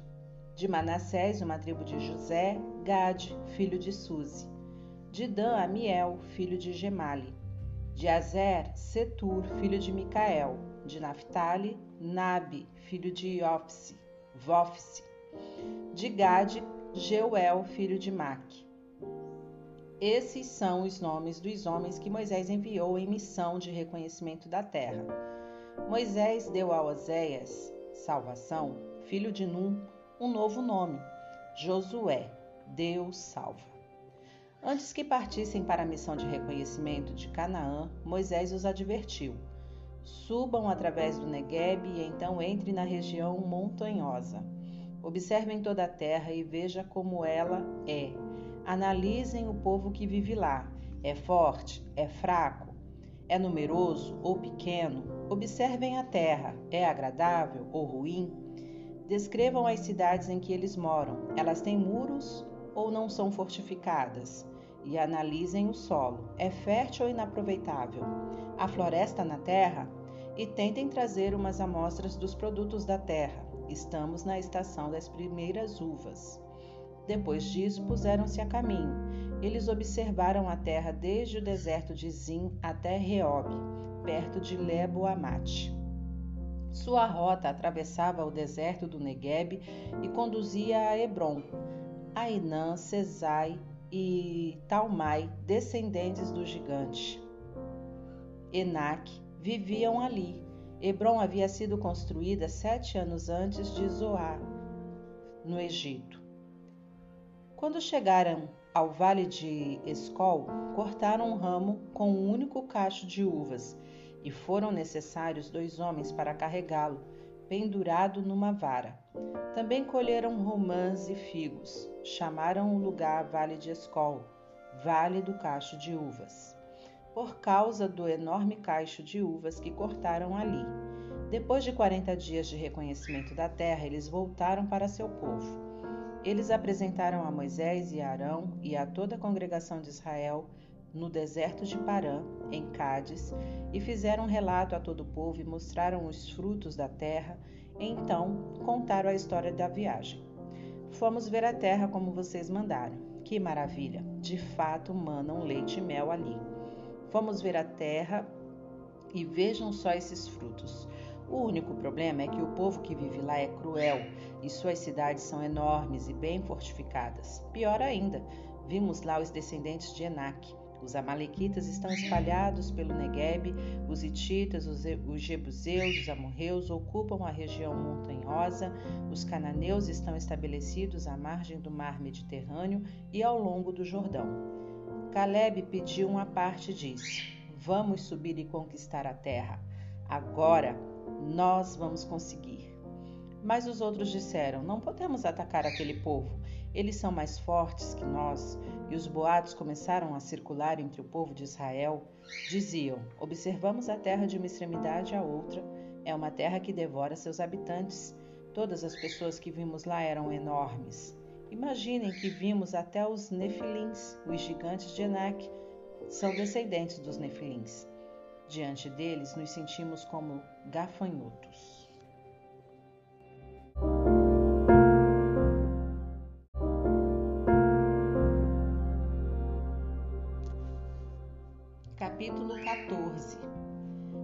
Comunidade se alvoroçou e chorou a noite toda. E todo o povo de Israel murmurou contra Moisés e Arão. Os israelitas começaram a se queixar: Por que não morremos no Egito? Ou então no deserto? Por que o Eterno nos trouxe para cá? Foi para nos matar aqui? Nossas esposas e filhos serão tomados como reféns, porque não voltamos para o Egito agora mesmo? E logo estavam todos dizendo uns aos outros: Vamos escolher um novo líder, vamos voltar para o Egito. Então Moisés e Arão se prostraram com o rosto em terra diante de toda a comunidade reunida numa assembleia de emergência. Josué, filho de Num, e Caleb, filho de Jefoné, integrantes do grupo de reconhecimento da terra, rasgaram suas roupas e fizeram o seguinte pronunciamento ao povo reunido ali: A terra que atravessamos e observamos é muito boa, boa mesmo. Se o Eterno se agrada de nós, ele nos fará entrar nessa terra, uma terra em que manam leite e mel, como eles dizem. E ele nos dará essa terra. Só não se rebelem contra o Eterno e não tenham medo daquele povo. Eles serão café pequeno para nós. Eles não têm proteção alguma e o Eterno está do nosso lado. Não tenham medo deles.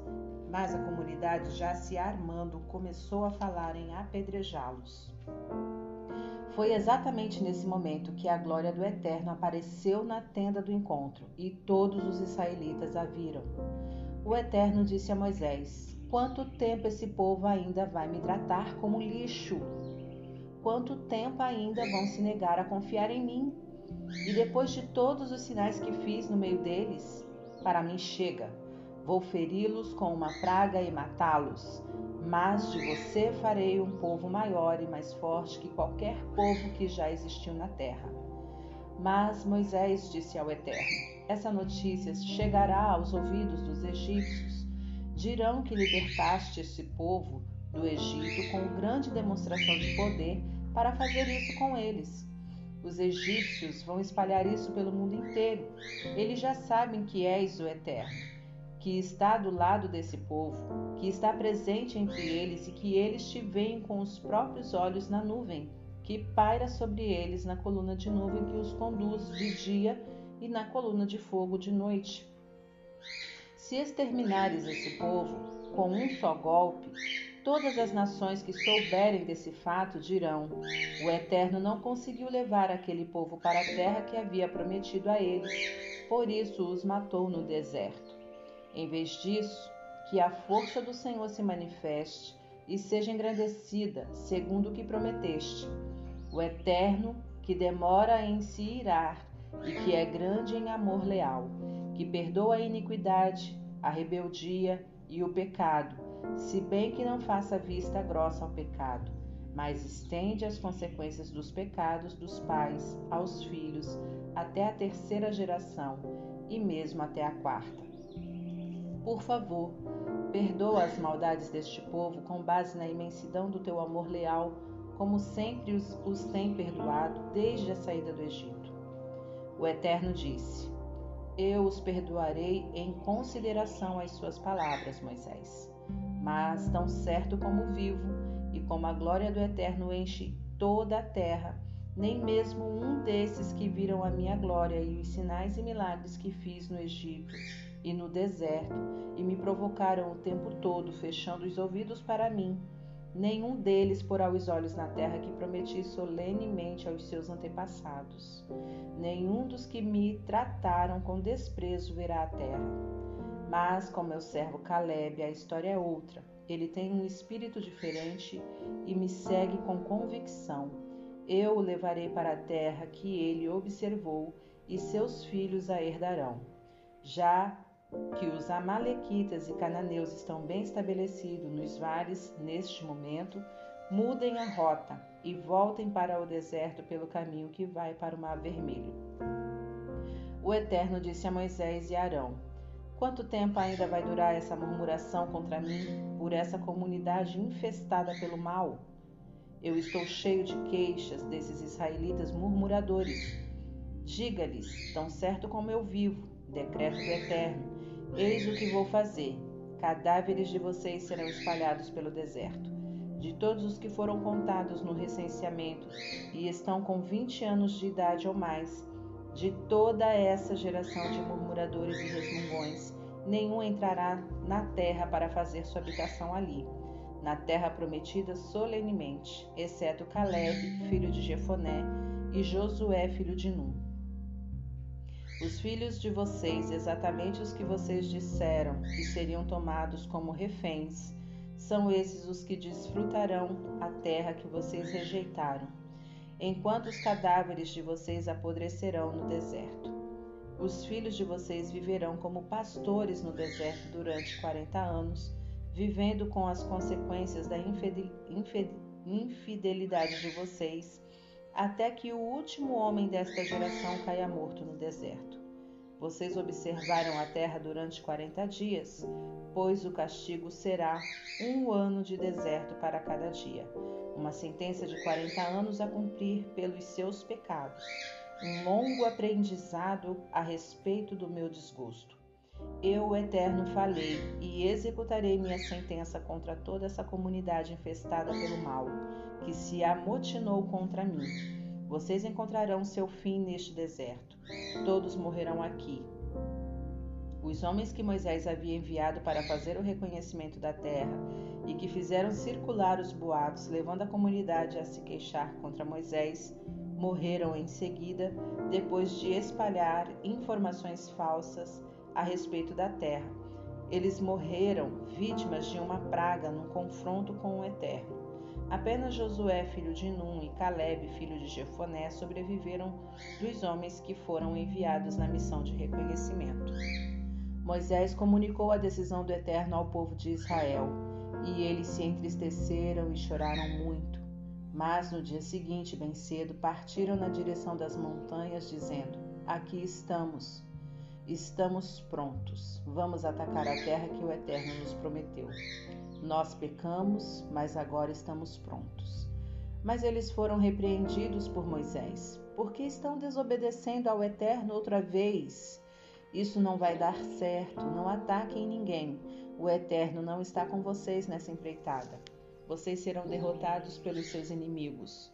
Os Amalequitas e os cananeus estão de sobreaviso e matarão vocês.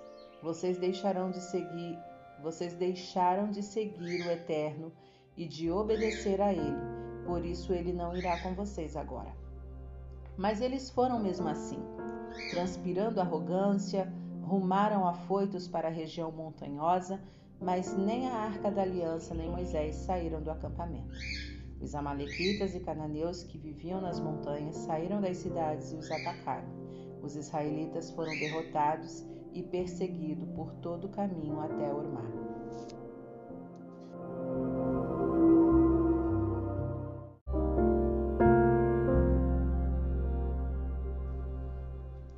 Capítulo 15 o Eterno disse a Moisés: Fale com o povo de Israel e diga a eles: Quando entrarem na terra que estou dando a vocês e apresentarem uma oferta preparada no fogo, dedicada ao Eterno, uma oferta queimada ou qualquer sacrifício de bois ou de ovelhas como oferta prometida em voto, ou oferta voluntária numa das festas marcadas, como aroma agradável ao Eterno, a pessoa que trouxer a oferta deverá apresentar também uma oferta de cereal, um jarro de farinha da melhor qualidade misturada com um litro de óleo. Para cada cordeiro da oferta queimada ou para outro sacrifício, preparem um litro de óleo e um litro de vinho como oferta derramada. Para um carneiro, preparem uma oferta de cereal de dois jarros de farinha da melhor qualidade com um litro de óleo e um litro de vinho como oferta derramada. Ofereçam-na como aroma agradável ao Eterno. Quando vocês prepararem um novilho como oferta queimada ou sacrifício em cumprimento de um voto, ou uma oferta de paz ao Eterno, tragam com o novilho uma oferta de cereal de três jarros de farinha da melhor qualidade e meio galão de óleo. Também tragam meio galão de vinho como oferta derramada. É oferta preparada no fogo, um aroma agradável ao Eterno. Cada novilho ou carneiro, cada cordeiro ou cabrito deve ser preparado da mesma forma. Sigam esses procedimentos para cada um deles, não importa quantos tiverem de preparar. Cada israelita natural da terra deverá seguir esse procedimento quando trouxer uma oferta preparada no fogo, como aroma agradável ao Eterno. Nas gerações futuras, quando um estrangeiro ou visitante que vive entre vocês apresentar uma oferta preparada no fogo, como aroma agradável ao Eterno, deverá seguir os mesmos procedimentos. A comunidade tem as mesmas regras para vocês e para os estrangeiros residentes entre vocês. Essa é a regra geral para as futuras gerações. Você e os estrangeiros são iguais perante o Eterno. As mesmas leis e regulamentações se aplicam a vocês e aos estrangeiros que vivem entre vocês. O Eterno disse a Moisés: Fale ao povo de Israel e diga a eles: Quando entrarem na terra que prometi a vocês e comerem do alimento da terra, separem uma porção como oferta ao Eterno. Da primeira porção de massa de farinha, faça um bolo como oferta, uma oferta da farinha da sua colheita. Nas futuras gerações, a oferta da primeira massa da farinha de toda a colheita deverá ser apresentada ao Eterno. Mas, se vocês se desviarem do caminho e não obedecerem às ordens que o Eterno transmitiu a Moisés, se desobedecerem a qualquer uma das ordens que o Eterno deu a vocês, sob a autoridade de Moisés, desde o tempo em que o Eterno começou a dar ordens a vocês até o dia de hoje, se isso acontecer sem intenção e sem conhecimento da comunidade, então Toda a congregação deverá sacrificar um novilho como oferta queimada, aroma agradável ao Eterno, acompanhado por sua oferta de cereal e sua oferta derramada, conforme estipulado nas regras, e um bode como oferta de perdão. O sacerdote deverá fazer expiação por toda a comunidade do povo de Israel e serão perdoados. O pecado não foi intencional e eles apresentaram ao Eterno a oferta preparada no fogo e a oferta de perdão por seu descuido. Toda a comunidade de Israel, incluindo até mesmo os estrangeiros que vivem entre eles, será absolvida, porque todos se envolveram no erro. Mas, se apenas uma pessoa pecar por descuido, sem perceber o que está fazendo, ela deverá trazer uma cabra de um ano como oferta de perdão. O sacerdote então fará expiação pela pessoa que pecou involuntariamente. Será feita expiação diante do Eterno para que ela seja perdoada. O mesmo padrão vale para todos os que pecarem por descuido. Os israelitas de nascimento e os estrangeiros devem seguir as mesmas regras. Mas a pessoa que pecar de forma desafiadora, não importa se natural da terra ou estrangeiro, blasfemando intencionalmente contra o Eterno, precisa ser eliminada do meio do povo. Ela desprezou a palavra do Eterno, transgrediu sua ordem e precisa ser eliminada da comunidade. A culpa recai sobre ela. Certo dia, Durante os anos de peregrinação do povo de Israel no deserto, um homem foi flagrado recolhendo lenha no sábado. Os que o surpreenderam neste ato levaram-no a Moisés, a Arão e a toda a congregação. Eles o mantiveram detido porque não sabiam o que fazer com ele. Então o Eterno disse a Moisés: Sentenciem o homem à morte. É isso mesmo. Toda a comunidade deverá apedrejá-lo fora do acampamento. Assim, toda a comunidade levou o homem para fora do acampamento e o apedrejou. Uma execução ordenada pelo Eterno e anunciada por Moisés. O Eterno disse a Moisés: Fale com o povo de Israel e diga a eles que, a partir de agora, deverão fazer borlas nas extremidades das roupas e marcar cada borla com um cordão azul. Quando vocês olharem para essas borlas, irão lembrar e obedecer aos mandamentos de Deus e não serão distraídos por algo que possam sentir ou ver e que os induza à infidelidade. As borlas despertarão lembranças e estimularão a observância de todos os meus mandamentos, para que vivam uma vida santa para o Eterno. Eu sou o Eterno que os salvou do Egito para ser seu Deus pessoal. Sim, eu sou o Eterno, seu Deus.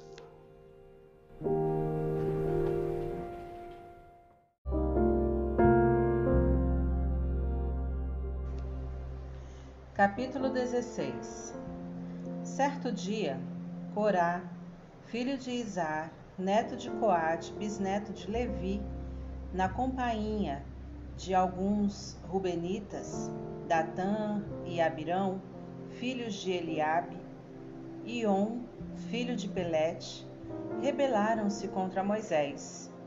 Corá tinha do seu lado 250 líderes da congregação de Israel, homens proeminentes com posições no conselho.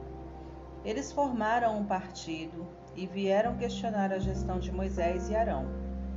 Vocês passaram dos limites. Toda a comunidade é santa e o Eterno está no meio dela. A pergunta é: por que vocês agem como se fossem os donos do pedaço? Ao ouvir isso, Moisés se prostrou com o rosto em terra. Ele respondeu a Corá e seus asseclas: Amanhã de manhã, o Eterno deixará claro quem está do lado dele, quem é santo. O Eterno tomará sua posição com quem ele escolher. Agora, Corá, ouça o que eu quero que você e seus partidários façam. Amanhã, peguem os incensários na presença do Eterno, coloquem fogo neles e depois o incenso. Então veremos quem é o santo veremos quem o Eterno escolhe. Filhos de Levi, vocês é que passaram dos limites. Moisés continuou: Agora ouçam bem, filhos de Levi.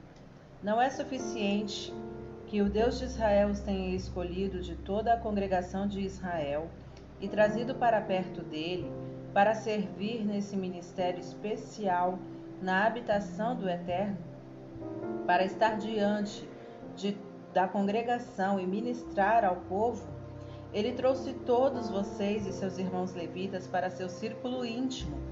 E agora vocês querem também o sacerdócio? Vocês rebelaram-se contra o Eterno, não contra nós. O que vocês têm contra Arão que estão falando mal dele? Em seguida, Moisés mandou chamar Datã e Abirão, filhos de Eliabe. Mas eles disseram: Não vamos falar com você. Já não basta você nos ter arrancado de uma terra em que manam leite e mel para nos, para nos matar no deserto? Quer ainda continuar mandando em nós? Encare os fatos. Você não cumpriu o que prometeu. Não nos levou a nenhuma terra de leite e mel, nem nos deu a herança prometida de campos e vinhas.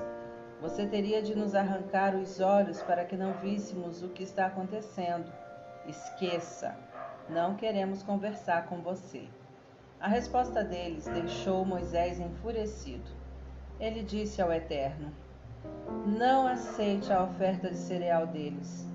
Eu não tomei sequer um jumento deles e nunca toquei num fio de cabelo deles.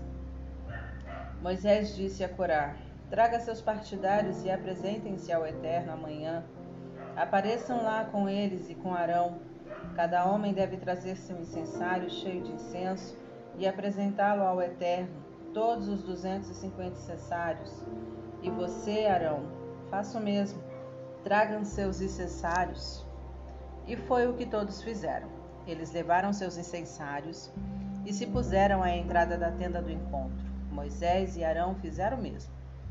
Corá e seus partidários fizeram oposição a Moisés e Arão à entrada da tenda do encontro. Toda a comunidade conseguia ver a glória do Eterno. O Eterno disse a Moisés e a Arão: Afastem-se da congregação, para que eu possa acabar com eles agora mesmo. Mas os dois se prostraram com o rosto no chão e imploraram: Ó oh Deus, Deus de todos os seres vivos, Quer dizer que um homem peca e fica zirado contra toda a comunidade? O Eterno disse a Moisés: Fale com a comunidade. Diga a eles: afastem-se das tendas de Corá, Datã e Abirão. Moisés se levantou e aproximou-se de Datã e Abirão. Os líderes de Israel o seguiram. Ele então falou à comunidade: Afastem-se das tendas destes homens maus. Não toquem em nada que pertença a eles, para que vocês não sejam arrastados pela torrente do pecado deles. Assim, todos se afastaram das tendas de Corá, Datã e Abirão. Datã e Abirão, a essa altura, haviam se afastado e estavam de pé à entrada das suas tendas, com suas esposas, filhos e as crianças pequenas. Moisés continuou a falar à comunidade: Agora vocês saberão que foi o Eterno quem me enviou para fazer este trabalho, que não foi algo planejado por mim. Se estes homens morrerem de morte natural, como os restantes de nós, vocês saberão que não foi o Eterno que me enviou. Mas se o Eterno fizer algo sem precedentes, se a terra se abrir e engolir todos eles, e eles forem lançados vivos no abismo, vocês saberão que eles insultaram o Eterno. Mal as palavras saíram da sua boca e o solo se fendeu. A terra abriu sua boca e de uma só vez engoliu todos, os homens, suas famílias e todos os seres humanos associados a Corá, além de tudo que eles possuíam. Este foi um fim, foi o fim deles.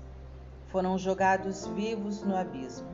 A terra se fechou sobre eles, e essa foi a última vez que a comunidade os viu. Diante dos gritos deles, os israelitas saíram correndo para salvar a pele, gritando: Nós também seremos engolidos vivos.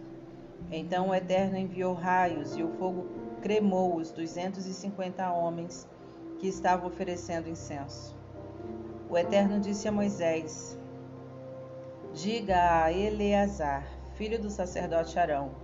Recolha os incensários dos restos do incêndio e espalhe as brasas, porque os incensários se tornaram santos.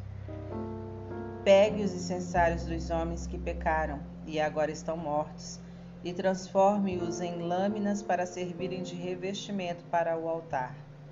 Eles foram consagrados ao Eterno e são santos para o Eterno que sirva de sinal a Israel, de evidência do que aconteceu nesse dia. Assim Eleazar ajuntou todo o bronze que havia pertencido aos que morreram no incêndio e providenciou sua transformação em lâminas, que foram usados para revestir o altar, como o Eterno havia instruído por meio de Moisés. Seria um sinal para Israel de que apenas os descendentes de Arão estavam autorizados a queimar incenso diante do Eterno. Qualquer outra pessoa que tentasse fazer isso acabaria como Corá e seus partidários. No dia seguinte surgiu uma murmuração na comunidade de Israel contra Moisés e Arão. Vocês mataram o povo de Deus. Mas, quando a comunidade se reuniu para o confronto com Moisés e Arão, Todos olharam para a tenda do encontro e lá estava a nuvem, a glória do Eterno visível a todos. Moisés e Arão estavam diante da tenda, da tenda do encontro e Deus falou a Moisés: Afaste-se da congregação para que eu acabe com ela agora mesmo. Mas eles se prostraram, com o rosto no chão. Moisés disse a Arão: Pegue seu incensário e encha-o com incenso e com fogo do altar. Vá para o meio da congregação o mais rápido que puder e faça expiação por eles, pois a ira do Eterno já se acendeu e a praga já começou. Arão pegou seu incensário, como Moisés havia pedido, e correu para o meio da congregação. A praga já havia começado e ele ofereceu incenso e fez expiação pelo povo. Ele se pôs entre os vivos e os mortos e interrompeu a praga. Em consequência da praga, morreram 14 mil pessoas, sem contar os que morreram na revolta de Corá. Arão voltou para se juntar a Moisés à entrada da tenda do encontro. A praga havia cessado.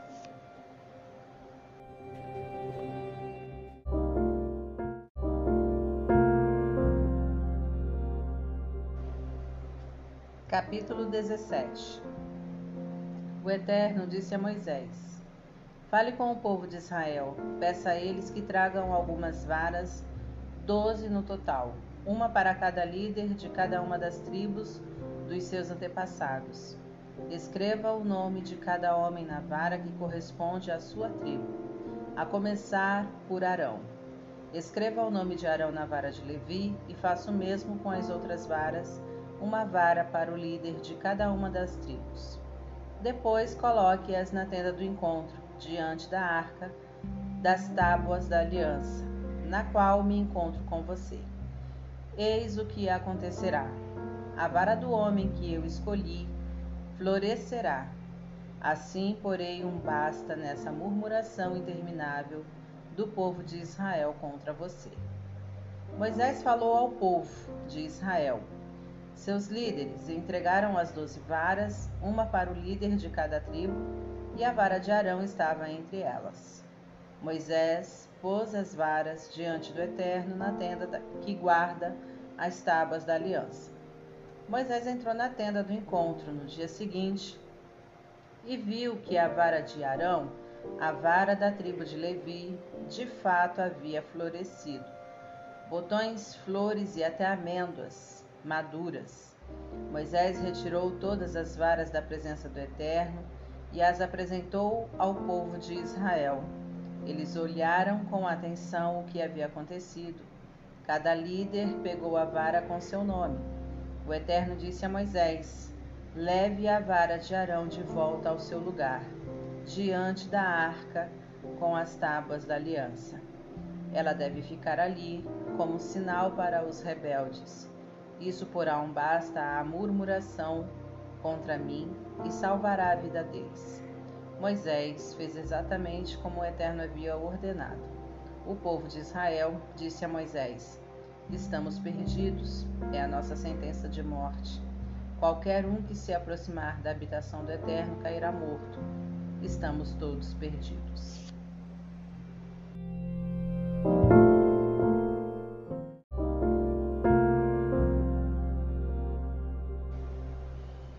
Capítulo 18 O Eterno disse a Arão: Você, seus filhos e a família de seu pai são responsáveis pelos pecados cometidos contra o santuário. Você e seus filhos também são responsáveis pelo pecado envolvendo o sacerdócio. Portanto, recrute seus irmãos levitas para ajudarem você e seus filhos com suas tarefas associadas à tenda, mas não poderão fazer nada relacionado às coisas sagradas do altar, sob pena de morte. Tanto eles quanto você morrerão. Eles ajudarão você a cuidar da tenda do encontro, o que inclui todos os trabalhos necessários. Ninguém além deles poderá ajudar você. Sua responsabilidade é cuidar do santuário e do altar, para que não haja mais erupções de ira contra o povo de Israel. Eu mesmo escolhi a seus irmãos, os levitas, de todo o povo de Israel, Eu os entrego a você como um presente, um presente do Eterno, para ajudar com o serviço na tenda do encontro. Mas apenas você e seus filhos podem servir como sacerdotes e trabalhar em volta do altar e além do véu. O serviço do sacerdócio é meu presente exclusivo para você. Não pode ser delegado. Quem invadir o santuário será executado. O Eterno disse também a Arão: Eu, pessoalmente, estou designando você responsável pelas minhas contribuições, todas as coisas sagradas que recebo do povo de Israel. Estou entregando tudo a você e seus filhos para seu uso pessoal. Essa é a regra fixa. Você e seus filhos recebem o que sobrar das ofertas.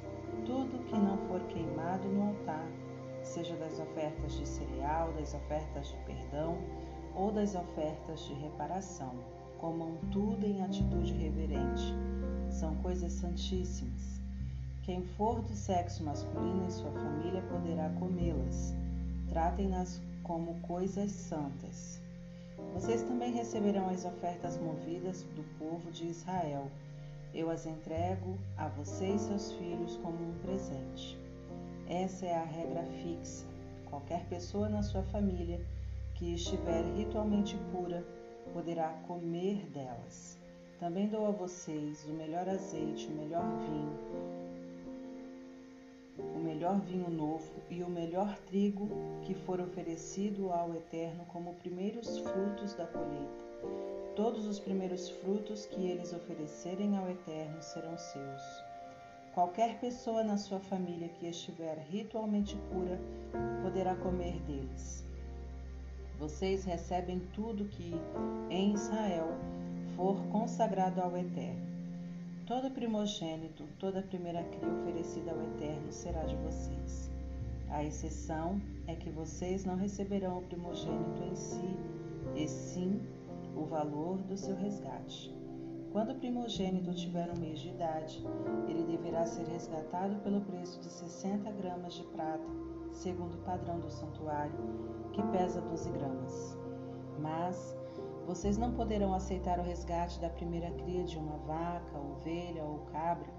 Elas são santas. Em vez disso, borrife o sangue no altar e queime a gordura deles como oferta preparada no fogo, um aroma agradável ao Eterno. Mas vocês receberão a carne, assim como recebem o peito da oferta movida e a coxa direita. Todas as ofertas sagradas que o povo de Israel separar para o Eterno eu estou entregando a você e seus filhos. Essa é a regra fixa que inclui tanto vocês quanto os seus filhos. Uma aliança de sal, eterna e imutável diante do Eterno. O Eterno disse ainda a Arão: Você não receberá herança na terra, nem mesmo uma porção de terra. Eu sou sua porção sua herança entre o povo de Israel. Estou dando aos levitas todos os dízimos de Israel como pagamento pelo trabalho que fazem na tenda do encontro. A começar de agora, o restante do povo de Israel não poderá ficar entrando e saindo da tenda do encontro. Se o fizerem, serão penalizados por seu pecado, e a pena é a morte. Apenas os levitas poderão trabalhar na tenda do encontro, e eles serão responsáveis por qualquer coisa que der errado. Essa é a regra fixa para todos os tempos. Eles terão herança entre o povo de Israel. Em vez disso, entrego a eles os dízimos que o povo de Israel apresentar como oferta ao Eterno. Por isso criei esta regra: eles não receberão herança de terra entre o povo de Israel. O Eterno disse a Moisés: Fale com os levitas e diga a eles: quando receberem os dízimos do povo de Israel, a herança que foi designada a vocês, terão de dar o dízimo desses dízimos e apresentá-lo como oferta ao Eterno. Suas ofertas serão tratadas da mesma forma que as ofertas de cereal, da eira e de vinho na prensa dos demais israelitas. Este é o procedimento para fazer as ofertas ao Eterno dos dízimos que vocês receberem do povo de Israel. deem a porção desses dízimos, que pertence ao Eterno, ao sacerdote Arão. Garantam que a porção do Eterno seja a melhor e mais santa de tudo que vocês receberem. Diga aos levitas: quando vocês oferecerem a melhor parte, o restante será tratado com, como o cereal da eira ou o vinho da prensa ofertado pelos demais. Vocês e suas famílias poderão comer o restante a qualquer hora e em qualquer lugar. É o salário de vocês pelo trabalho na tenda do encontro. Ao oferecer a melhor parte, vocês evitarão a culpa de profanar as ofertas sagradas do povo de Israel e assim não morrerão.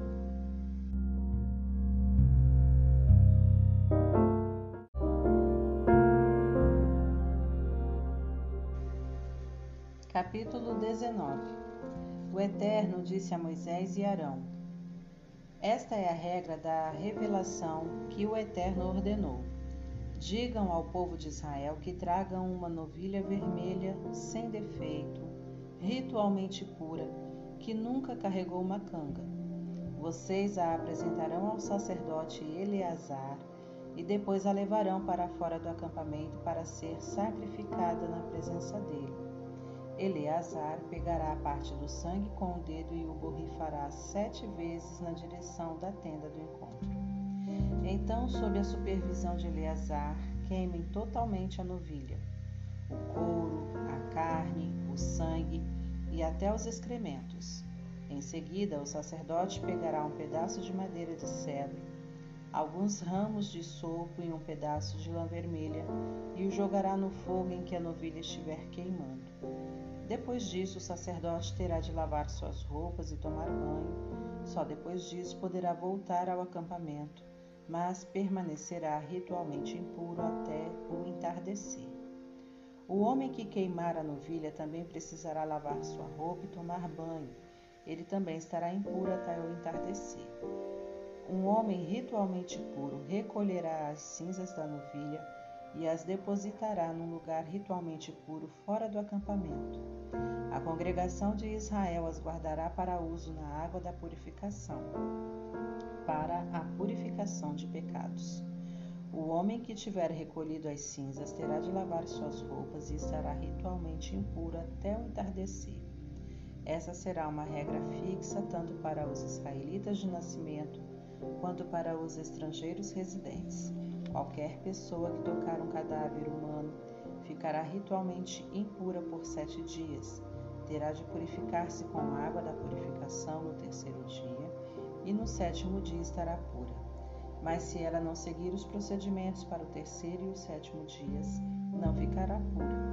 Qualquer pessoa que tocar um cadáver humano e não se purificar estará contaminando a habitação do Eterno e deve ser eliminada, porque enquanto não receber a água da purificação, ela continuará ritualmente impura. Esta é a regra para alguém que morrer em sua tenda. Qualquer pessoa que entrar na tenda ou já estiver na tenda ficará ritualmente impura durante sete dias, e qualquer recipiente aberto sem tampa estará impuro.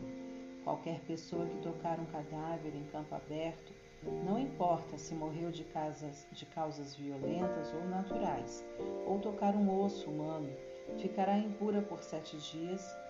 Para a purificação dessa pessoa ritualmente puro, para a purificação dessa pessoa, misture um pouco das cinzas da oferta de perdão com água fresca numa tigela. Encontre um homem ritualmente puro para molhar um ramo de sopo na água e borrifar a tenda e toda a sua mobília. As pessoas que estavam na tenda, aquele que tocou nos ossos da pessoa que morreu, assassinada ou de causas naturais, e a pessoa que tiver tocado um túmulo, a pessoa impura deverá ser borrifada no terceiro e no sétimo dia. No sétimo dia será considerada pura a pessoa purificada deverá lavar suas roupas e tomar um banho. Ao entardecer estará pura. Mas a pessoa impura que não passar por este procedimento de purificação terá de ser eliminada da comunidade. Ela contaminou o santuário de Deus. Não foi aspergida sobre ela a água da purificação, por isso está ritualmente impura. Essa é a regra fixa para esses casos. O homem que aspergir a água da purificação terá de lavar suas roupas, e qualquer outra pessoa que tocar a água da purificação também estará ritualmente impura até o entardecer. Qualquer coisa que a pessoa ritualmente impura tocar, torna-se impura, e aquele que tocar no que ele tocou entrará impuro até o entardecer.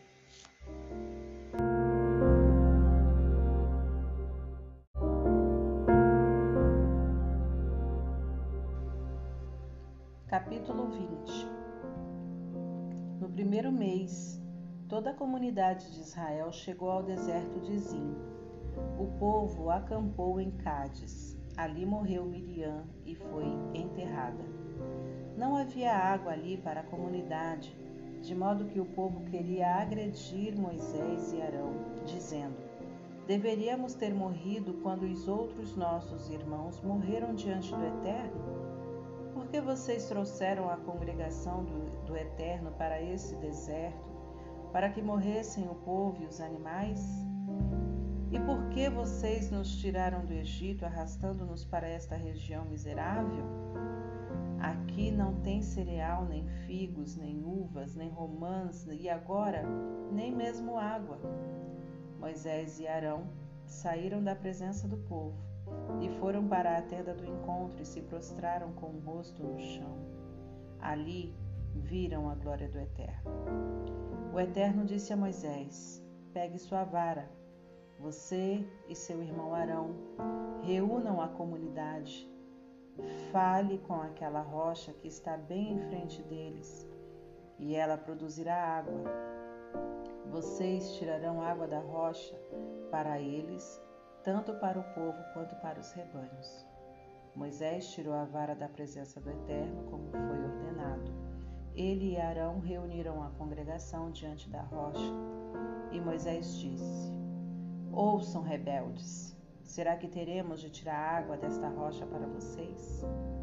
Depois de dizer isso, Moisés ergueu o braço e bateu com a vara na rocha.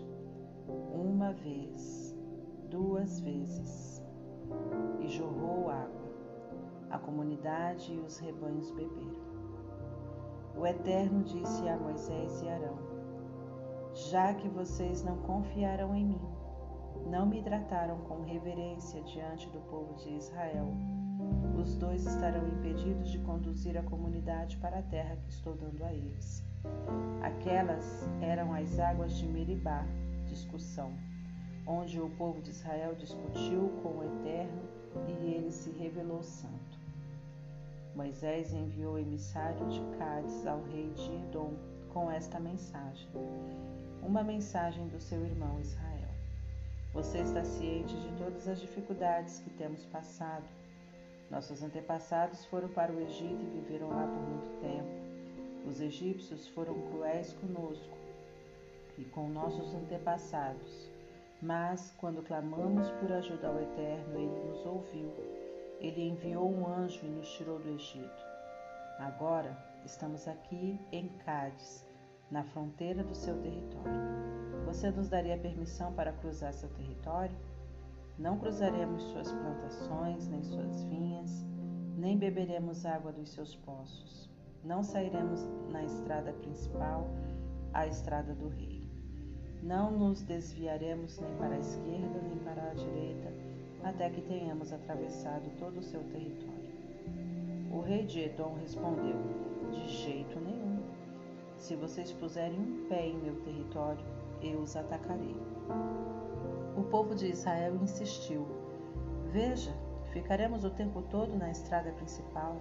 Se alguém de nós ou algum dos nossos animais beber água, pagaremos por ela Somos inofensivos, um grupo de andarilhos com os pés feridos. Mas o rei ficou irredutível. Não, vocês não poderão passar. E Edom bloqueou o caminho com um exército grande e muito bem armado. Assim, Edom negou a passagem e Israel teve de fazer um desvio. O povo de Israel, a comunidade toda, partiu de Cádiz e chegou ao Monte Or. O Eterno disse a Moisés e Arão no Monte Or, na fronteira de Edom: Chegou a hora de Arão ser reunido aos seus antepassados. Ele não entrará na terra que estou dando ao povo de Israel, porque vocês dois se rebelaram contra as minhas ordens nas águas de Meribá. Portanto, leve Arão e seu filho Eleazar até o cume do Monte Or. Tire as roupas de Arão e vista Eleazar com elas. Arão se reunirá a seus antepassados, ele morrerá ali. Moisés obedeceu a ordem do Eterno. Eles subiram ao monte Or diante dos olhos de toda a congregação. Moisés tirou as roupas de Arão e vestiu Eleazar com elas. Arão morreu no cume do monte. Então Moisés e Eleazar desceram. A congregação, ao receber a notícia da morte de Arão, guardou luto de trinta dias por ele.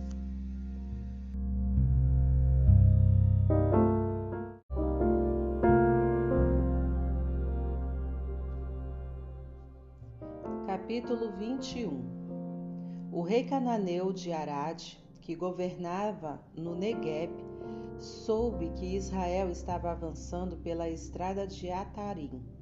Ele atacou Israel e fez alguns prisioneiros. Israel fez o voto ao Eterno: Se entregares esse povo em nossas mãos, destruiremos suas cidades e apresentaremos as ruínas a ti como santa destruição. O Eterno ouviu a oração de Israel e entregou os cananeus nas mãos deles. Eles destruíram os inimigos e suas cidades, uma santa destruição.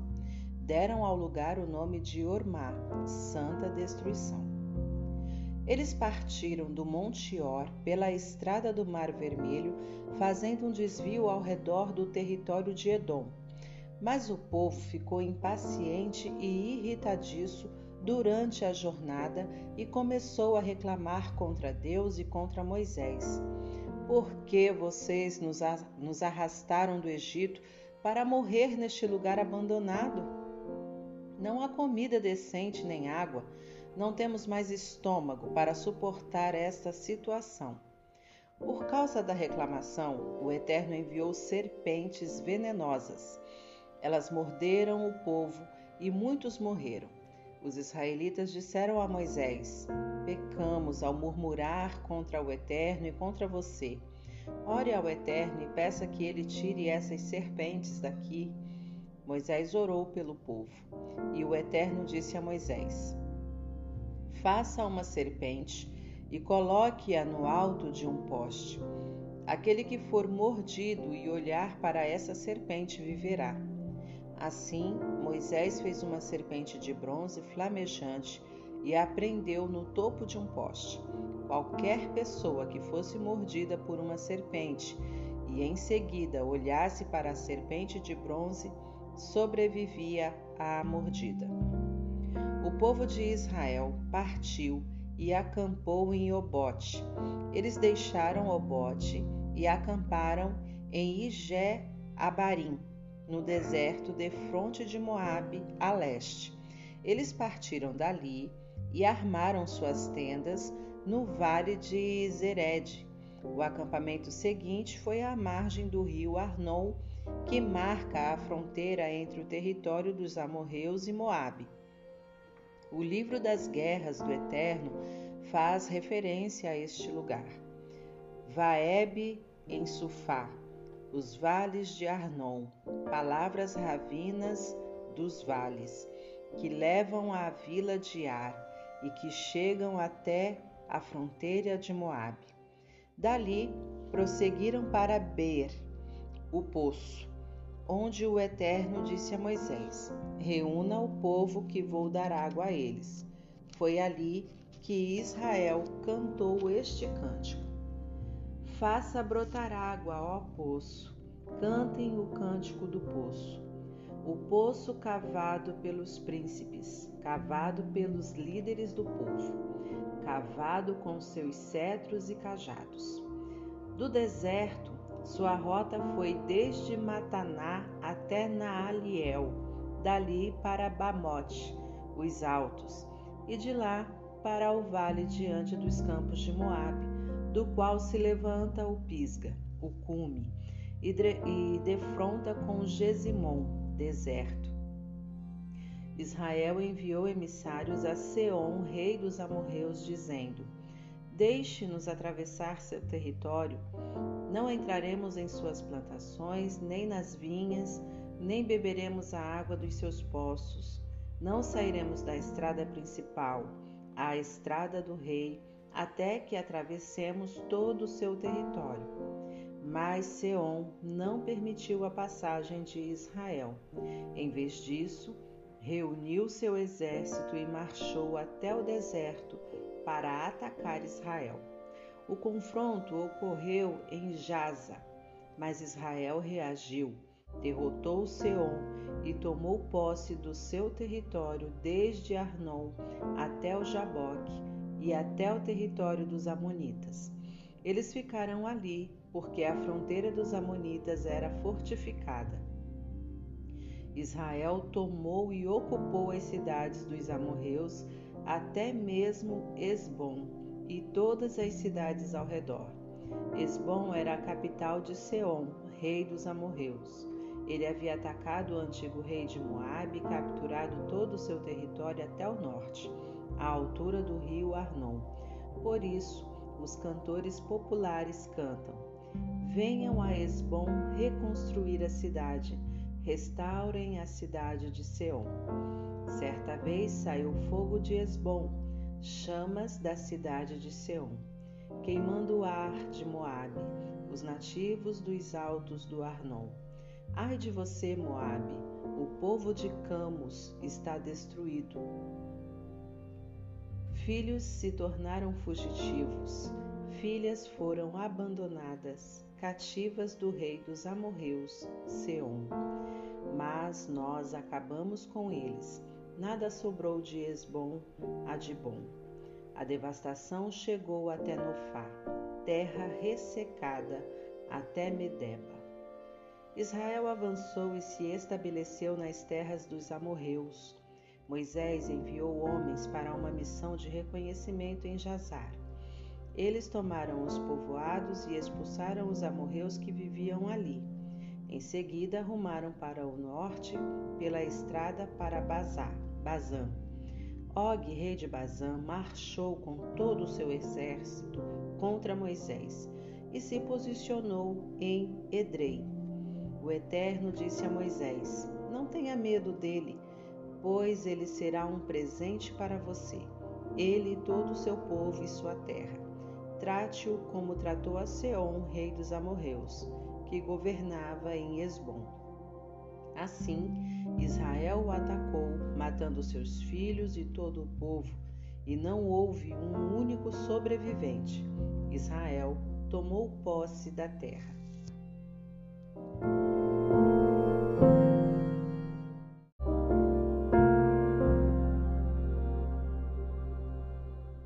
Capítulo 22 O povo de Israel continuou sua jornada e acampou nas campinas de Moabe, perto de Jericó, junto ao Jordão. Balaque, filho de Zippor, soube do que Israel havia feito aos amorreus. O povo de Moabe estava em pânico por causa de Israel, porque era muita gente. O terror tomou conta deles. Moabe falou aos líderes de Midian: Vejam, essa multidão vai devorar tudo o que encontrar pela frente, como o boi devora o capim do pasto. Balaque, filho de, Zippor, que era rei de Moabe, enviou emissários a Balaão, filho de Beor, que vivia em Petor, às margens do rio Eufrates, sua terra natal. Os emissários de Balaque disseram: Veja, um povo saiu do Egito e eles estão por todo lado, quase à minha porta. Venha e amaldiçoe esse povo por mim, porque eu não posso com eles. Talvez assim eu consiga derrotá-los. Temos de atacá-los e expulsá-los da terra. Você tem uma reputação. Os que você abençoa são abençoados, e os que você amaldiçoa são amaldiçoados. Os líderes de Moabe e Midian se puseram a caminho, transportando de forma muito segura o dinheiro para pagar os encantamentos. Quando chegaram à casa de Balaão, transmitiram a mensagem de Balaque. Passem a noite aqui, disse Balaão. De manhã darei a vocês a resposta que o Eterno me der. Os líderes moabitas passaram a noite ali. Então o Eterno apareceu a Balaão e perguntou: Quem são os homens que estão aí com você? Balaão respondeu: Balaque, filho de Zippor, rei de Moabe, enviou-os com uma mensagem. Um povo que saiu do Egito está por todos os lugares. Venha e amaldiçoe-os por mim. Talvez assim eu consiga atacá-los e expulsá-los da região. Deus disse a Balaão: não vá com eles, nem amaldiçoe aquele povo. Eles são um povo abençoado. Na manhã seguinte, Balaão se levantou e disse aos líderes de Balaque: Vão para casa. O Eterno não me deu permissão para ir com vocês. Os líderes moabitas partiram, voltaram a Balaque e disseram: Balaão se recusou a vir conosco. Balaque enviou outro grupo de líderes mais distintos e de patentes mais elevadas. Eles disseram a Balaão: Balaque, filho de Zippor, diz: Por favor, não se recuse a vir a mim. Eu honrarei e recompensarei você generosamente. Qualquer coisa que você me disser, eu farei. Pago qualquer valor, mas venha e amaldiçoe esse povo.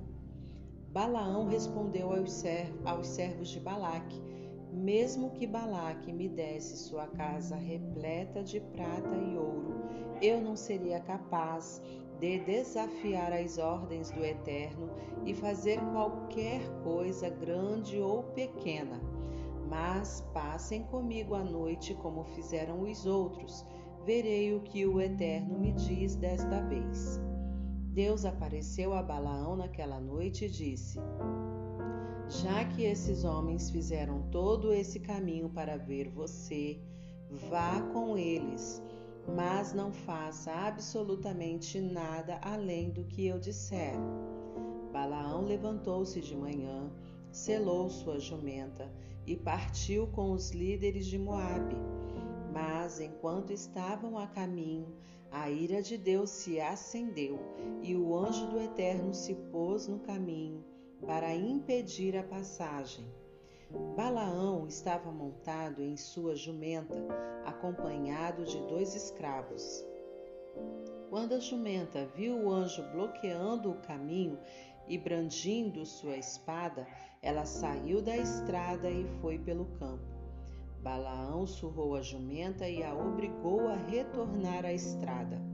Mas quando estavam passando por uma vinha, com muros de ambos os lados, a jumenta viu outra vez o anjo do Eterno bloqueando a passagem e se apertou contra o muro, prendendo o pé de Balaão, que bateu nela de novo. O anjo do Eterno bloqueou o caminho mais uma vez, agora numa passagem bem estreita não havia como passar, nem pela esquerda nem pela direita. Ao ver o anjo, a jumenta de Balaão deitou-se debaixo dele. Balaão perdeu a paciência e surrou a jumenta com uma vara. Então o Eterno deu a capacidade de fala à jumenta. Ela disse a Balaão: O que foi que eu fiz a você para que me batesse três vezes? Balaão disse: você está brincando comigo e me fazendo de bobo. Se eu tivesse uma espada a esta altura, eu já teria matado você. A jumenta disse a Balaão: Não sou eu sua jumenta de confiança que você cavalgou todos esses anos até hoje? Alguma vez fiz algo parecido? Fiz? Ele disse: Não. Então o Eterno fez Balaão enxergar o que estava acontecendo ele viu o anjo do Eterno impedindo o caminho e brandindo uma espada. Balaão caiu ao chão com o rosto em terra. O anjo do Eterno disse: Por que você bateu na pobre jumenta três vezes? Vim aqui para bloquear seu caminho, porque você está se adiantando demais. A jumenta me viu e desviou de mim nas três ocasiões. Se ela não tivesse agido assim, a esta altura eu já teria matado você, mas poupado a jumenta. Balaão disse ao anjo do Eterno: Eu pequei. Não imaginava que você estava parado no caminho, impedindo minha passagem. Se você não se agrada do que estou fazendo, voltarei para casa. Mas o anjo do Eterno disse a Balaão: Não, pode ir com eles, mas diga apenas o que eu ordenar. Absolutamente nada além disso. Assim Balaão continuou seu caminho com os líderes de Balaque. Quando Balaque foi informado de que Balaão estava vindo, foi ao encontro dele na cidade moabita que fica à margem de Arnon, no limite do seu território.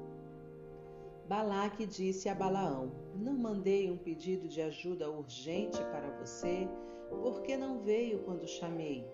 Você acha que não tenho dinheiro suficiente para recompensá-lo?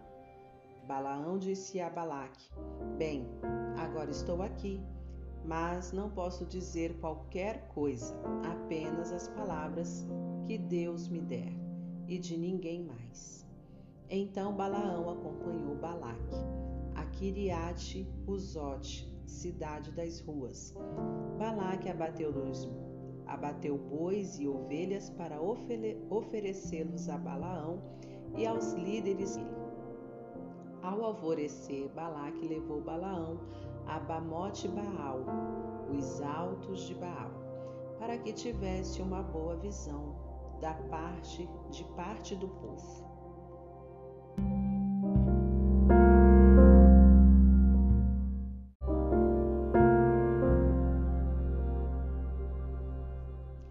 Capítulo 23 Balaão disse: Faça para mim um altar aqui e prepare sete novilhos e sete carneiros foi o que Balaque fez. Então Balaão e Balaque sacrificaram um novilho e um carneiro em cada um dos altares. Balaão instruiu Balaque: Fique esperando aqui do lado da sua oferta queimada, enquanto me afasto um pouco. Talvez o Eterno venha ao meu. Tudo o que ele me disser, contarei a você. Então afastou-se para ficar sozinho. Deus, de fato, veio ao encontro de Balaão, que disse: Fiz sete altares e ofereci um novilho e um carneiro em cada altar.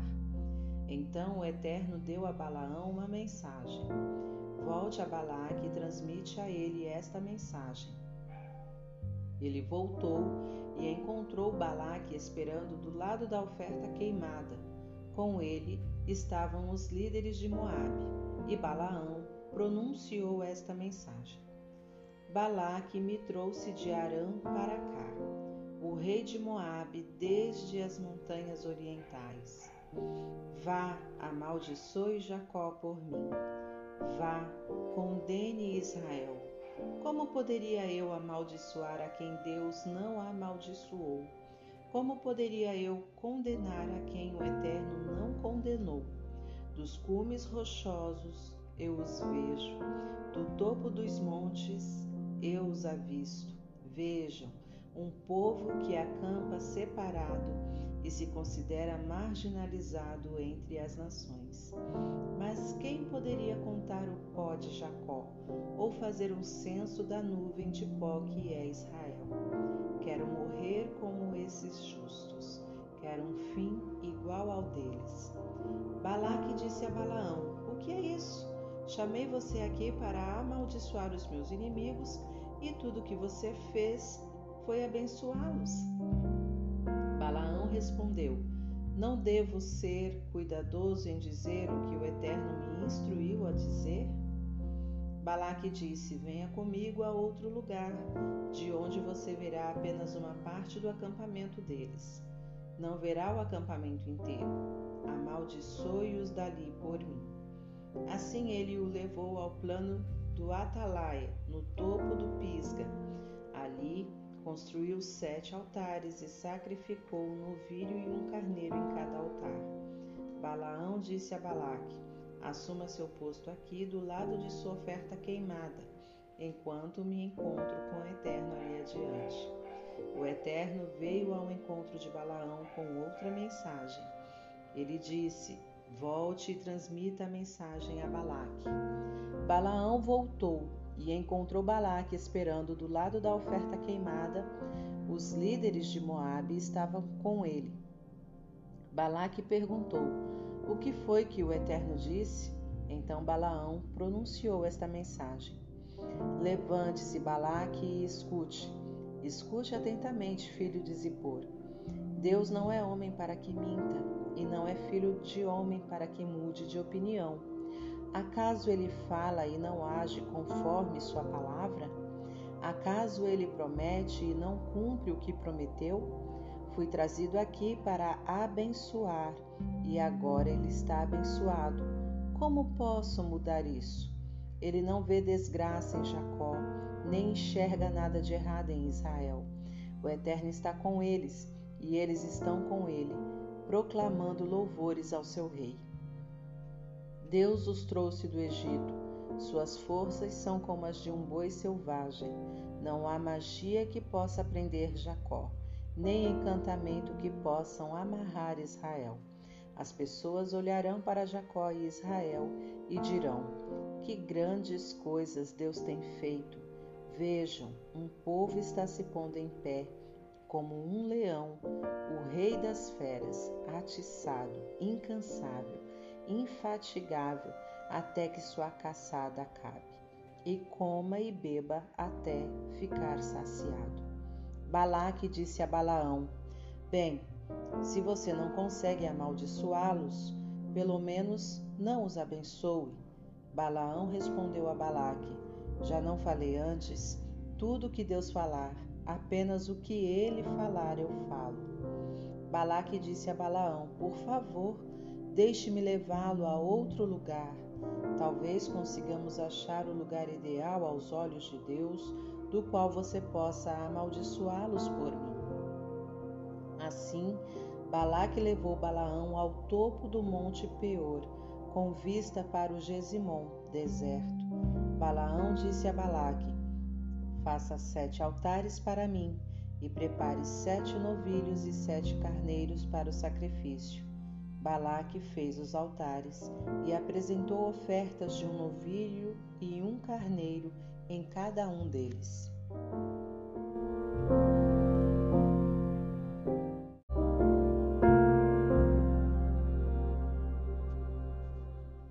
Capítulo 24 a essa altura, Balaão já percebia que o Eterno queria abençoar Israel. Assim, não trabalhou com nenhuma magia como havia feito anteriormente. Apenas se virou e olhou para o deserto. Ao olhar, Balaão viu Israel acampado tribo por tribo. O Espírito de Deus veio sobre ele e ele pronunciou esta mensagem: Decreto de Balaão, filho de Beor. Sim, Decreto de um homem com visão clara.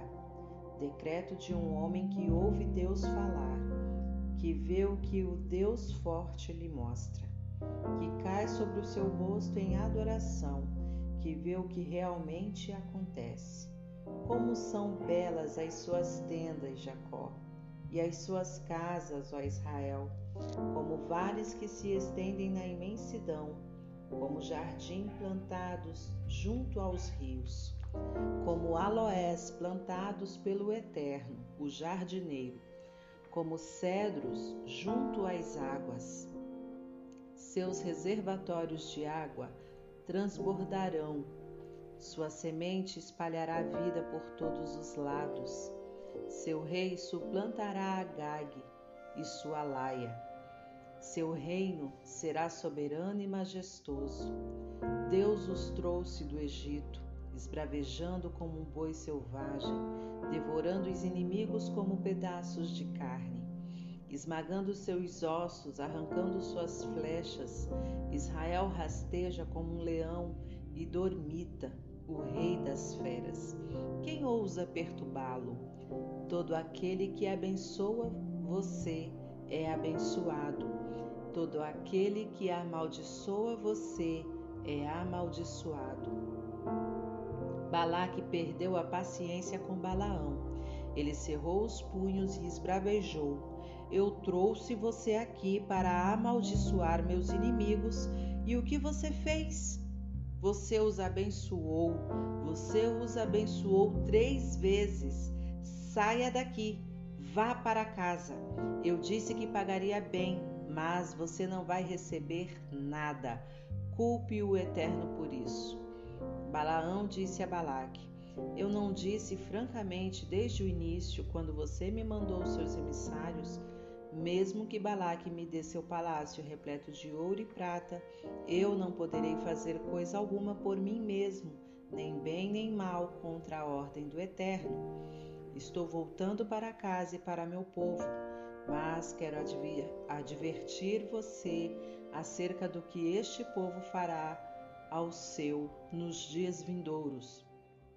E pronunciou esta mensagem: Decreto de Balaão, filho de Beor, sim, decreto de um homem com visão clara, decreto de um homem que ouve a fala divina, que sabe o que acontece com o Deus Altíssimo que vê o que Deus forte revela, que se curva em adoração e enxerga o que é real.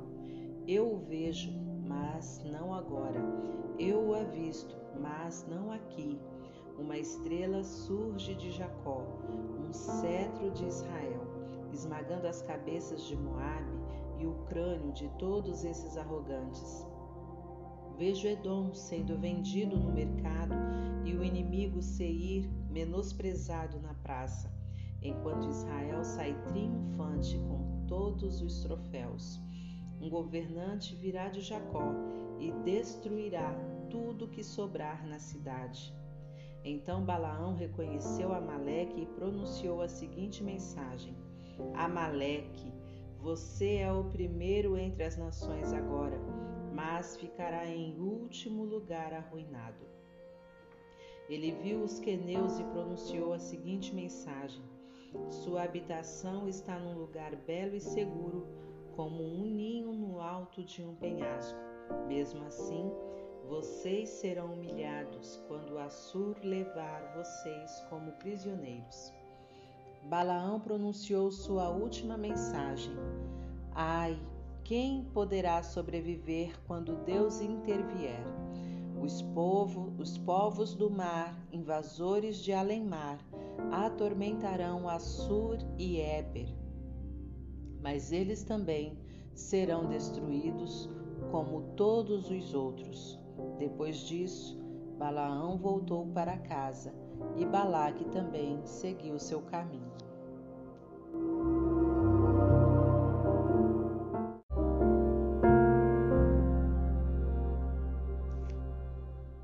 Capítulo 25 Enquanto Israel estava acampado em Sitim, bosque das acácias, os homens começaram a cometer imoralidade sexual com as mulheres moabitas. Tudo começou quando as mulheres convidaram os homens para sua orgia religiosa. Eles comiam juntos e então adoravam os seus deuses. Israel acabou participando do culto a Baal Peor. O Eterno enfureceu-se e sua ira se acendeu contra Israel. O Eterno disse a Moisés: Reúna todos os líderes de Israel e execute-os por enforcamento, deixando-os expostos publicamente, a fim de afastar a ira do Eterno para longe de Israel. Moisés deu ordens aos juízes de Israel: Cada um de vocês terá de executar os homens que, sob a jurisdição de vocês participaram da adoração a Baal Peor. Naquele exato momento, quando todos choravam de arrependimento à entrada da tenda do encontro, um israelita alardeando seu comportamento diante de Moisés e de toda a comunidade reunida, passou por eles, desfilando com uma mulher medianita, e entrou em sua tenda. Finéias, filho de Eleazar, filho do sacerdote Arão, viu o que o homem estava fazendo, pegou sua lança e os seguiu até dentro da tenda. Com um único golpe atravessou os dois com a lança, o homem de Israel e a mulher, ambos pelas partes íntimas. Assim cessou a praga entre o povo de Israel, mas vinte e quatro mil pessoas morreram. O Eterno disse a Moisés: Finéias, filho de Eleazar, filho do sacerdote Arão, fez cessar minha ira contra o povo de Israel visto que ele se preocupou com minha honra, com o zelo que eu mesmo tenho. Não matei todo o povo de Israel. Portanto, diga a ele que estou fazendo uma aliança de paz com ele. Seus descendentes também participarão da aliança de sacerdócio eterno, porque ele foi zeloso por seu Deus e fez expiação pelo povo de Israel. O homem, o nome do homem de Israel que foi morto com a mulher midianita era Zinri, filho de Salo, líder de uma família simeonita. E o nome da mulher midianita que foi morta era Cosbe, filha de Zur, chefe tribal de uma família midianita. O Eterno disse a Moisés: A partir de agora, tratem os midianitas como seus inimigos e acabem com eles, pois provocaram que são pois provaram que são meus, seus inimigos quando seduziram vocês a cultuar seu Deus, Peor. E por causa de Cosbe, filha do líder midianita, a mulher que foi morta durante a praga.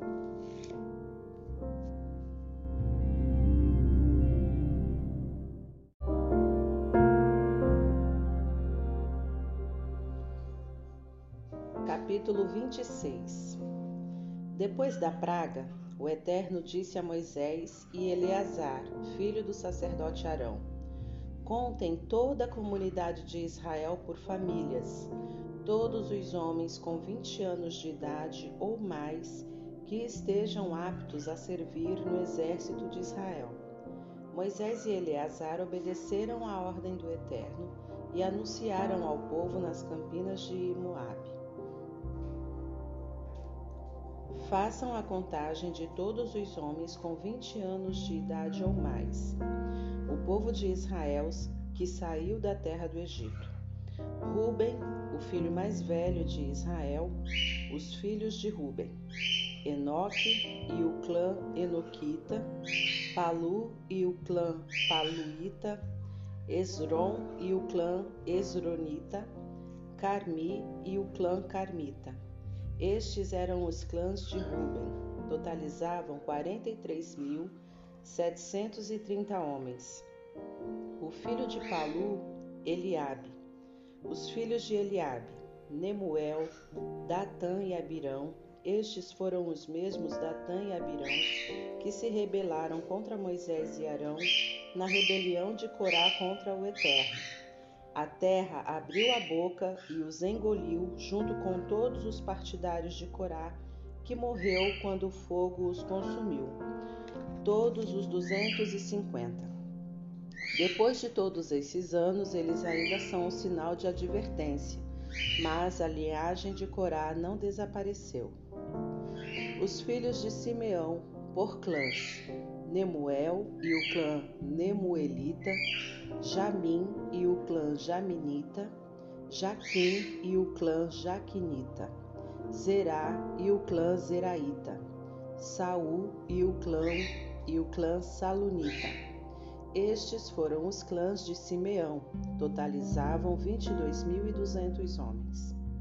Os filhos de Gade por clãs, Zefon e o clã Zefonita, Age e o clã Agita, Suni e o clã Sunita, Osni e o clã Osnita, Eri e o clã Erita, Arode e o clã Arodita, Areli e o clã Arelita.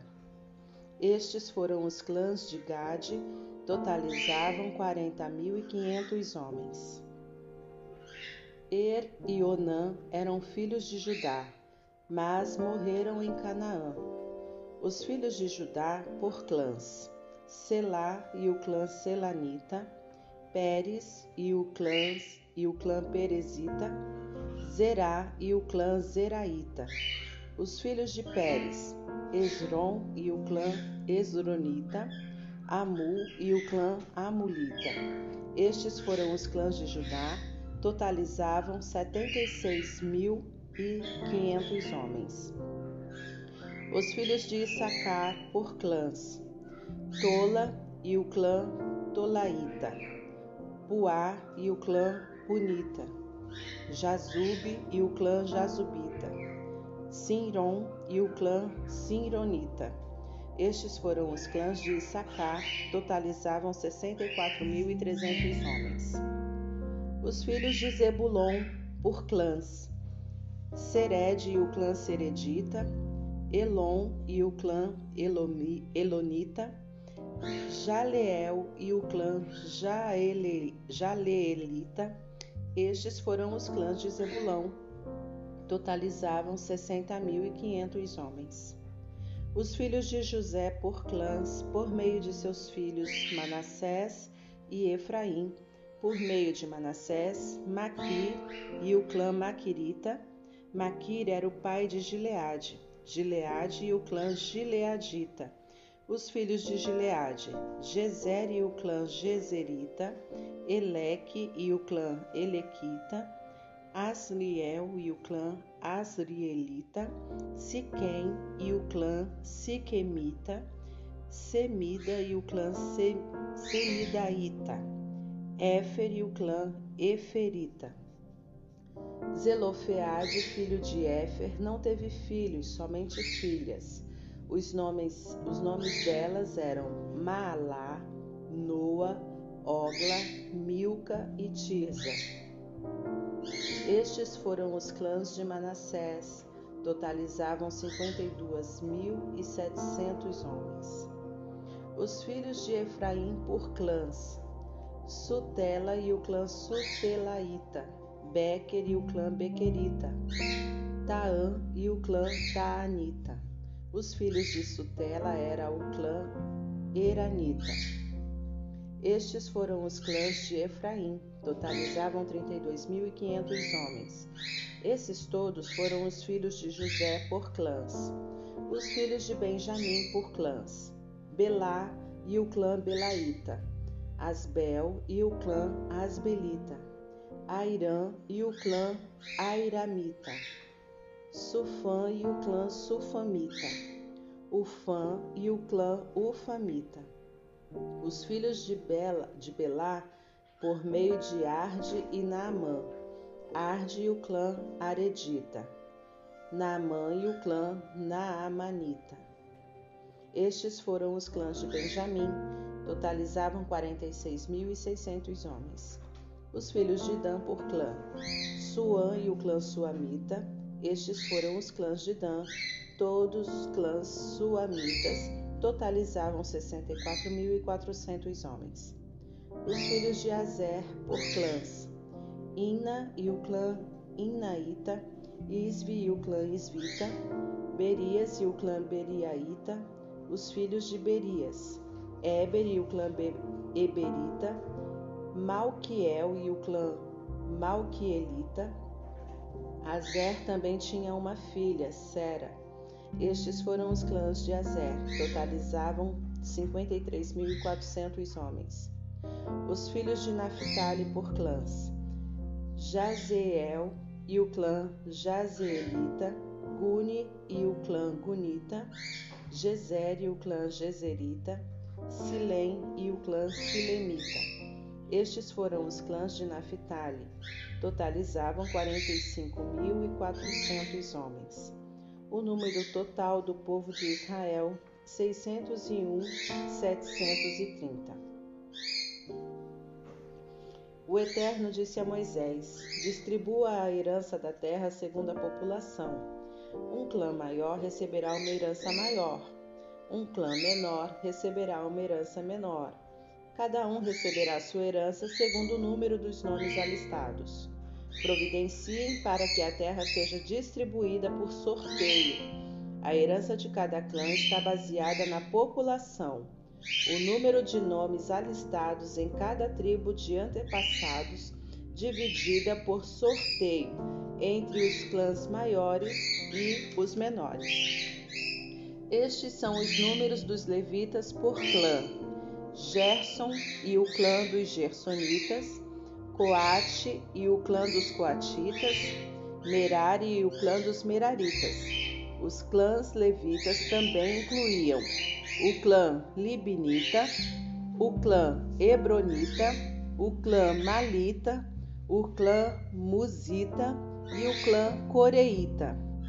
Coate foi o pai de Arão. A mulher de Arão era Joquebede, descendente de Levi, nascida numa família de levitas durante os anos no Egito. Joquebede deu à luz Arão, Moisés e a irmã deles, Miriam. Arão foi pai de Nadab e Abiú, Eleazar e Itamar. No entanto, Nadab e Abiú morreram quando ofereceram sacrifícios não autorizados na presença do Eterno. O número de levitas do sexo masculino de um mês de idade ou mais chegou a 23 mil. Eles não foram contados com o restante do povo de Israel, porque não receberam herança da terra. Estes são os que foram alistados por Moisés e o sacerdote Eleazar no recenseamento do povo de Israel, feito nas campinas de Moabe, às margens do Jordão e diante de Jericó. Nenhum deles havia sido alistado por Moisés nem pelo sacerdote Arão no recenseamento do povo de Israel, feito no deserto do Sinai pois Deus tinha dito: eles morrerão, morrerão no deserto. Nenhum deles sobreviverá, exceto Caleb, filho de Jefoné, e Josué, filho de Nun.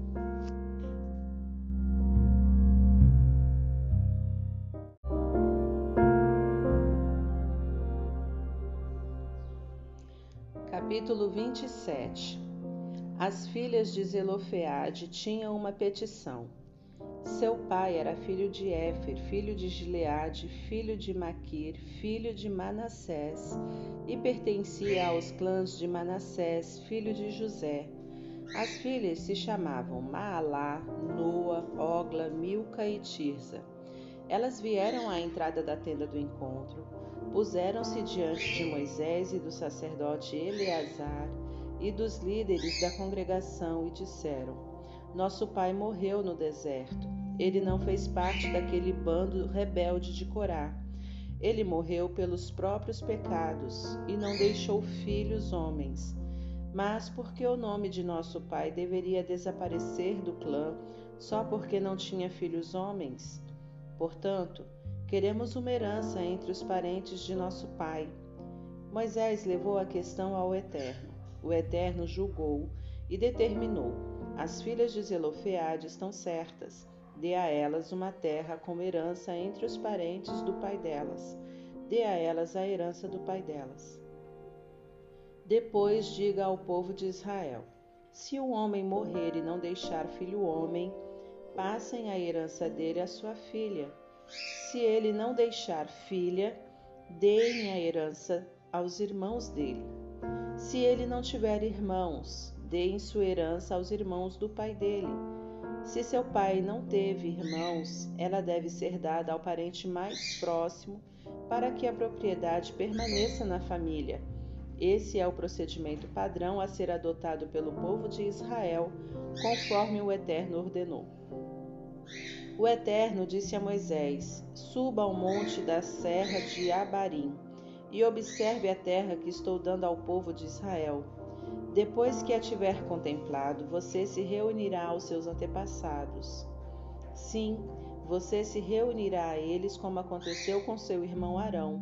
Isso se deve aos dias em que a congregação se queixou no deserto de Zim, e vocês não me honraram diante deles na questão da água em Meribá, discussão, em Cádiz, no deserto de Zim. Moisés respondeu ao Eterno: que o Eterno, o Deus dos espíritos de toda a humanidade, aponte um homem sobre esta comunidade para que a conduza e mostre o caminho a eles, levando-a de volta para casa, e para que a comunidade do Eterno não seja como ovelhas sem pastor. O Eterno disse a Moisés: Convoque Josué, filho de Num, em que está o Espírito, e imponha as mãos sobre ele. Ponha-o diante do sacerdote Eleazar e de toda a congregação, e comissione-o diante dos olhos de todos. Transmita a ele sua autoridade, para que toda a congregação de Israel preste atenção ao que ele disser e obedeça a ele. Ele deverá consultar o sacerdote Eleazar, que depois de consultar o oráculo, o Urim, passará a ele as orientações do Eterno. Ele comandará o povo de Israel, toda a comunidade, em tudo que fizer. Moisés seguiu as ordens do Eterno. Ele levou Josué e o pôs diante do sacerdote Eleazar, aos olhos de toda a comunidade. Impôs as mãos sobre ele e o comissionou, conforme as orientações do Eterno.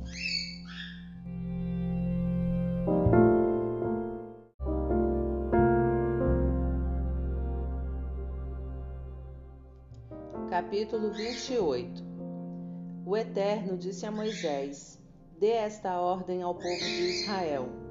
Vocês são responsáveis por apresentar, nos dias determinados, minha comida, minhas ofertas de aroma agradável preparadas no fogo. Diga a eles: esta é a oferta preparada no fogo que vocês deverão apresentar e dedicar ao Eterno uma oferta regular de dois cordeiros de um ano, sem defeito, todos os dias como oferta queimada.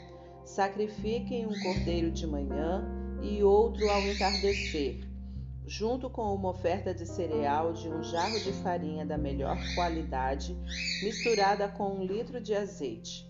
Essa é a oferta queimada regular instituída no Monte Sinai como aroma agradável oferta preparada no fogo e dedicada ao Eterno. A oferta derramada que acompanha cada cordeiro será um litro de bebida fermentada. Derramem a oferta derramada na presença do Eterno no santuário. Sacrifiquem o segundo cordeiro ao entardecer com uma oferta de cereal e uma oferta derramada, como foi feito de manhã uma oferta preparada no fogo, de aroma agradável ao Eterno. No sábado, sacrifiquem dois cordeiros de um ano sem defeito, junto com uma oferta derramada e uma oferta de cereal de dois jarros de farinha da melhor qualidade, misturada com óleo. Essa é a oferta queimada regular para todos os sábados além da oferta queimada diária e da oferta derramada. No primeiro dia do mês, ofereçam uma oferta queimada ao Eterno: dois novilhos, um carneiro e sete cordeiros de um ano, todos sem defeito. Cada novilho será acompanhado de uma oferta de cereal de três jarros de farinha da melhor qualidade, misturada com óleo cada carneiro de uma oferta de cereal de dois jarros de farinha da melhor qualidade, cada cordeiro de uma oferta de cereal de um jarro de farinha da melhor qualidade. Isso é para a oferta queimada como aroma agradável, uma oferta preparada no fogo e dedicada ao Eterno. Cada novilho será acompanhado também de uma farinha, de uma oferta derramada de meio galão de vinho, o carneiro de um litro e meio, o cordeiro de um litro.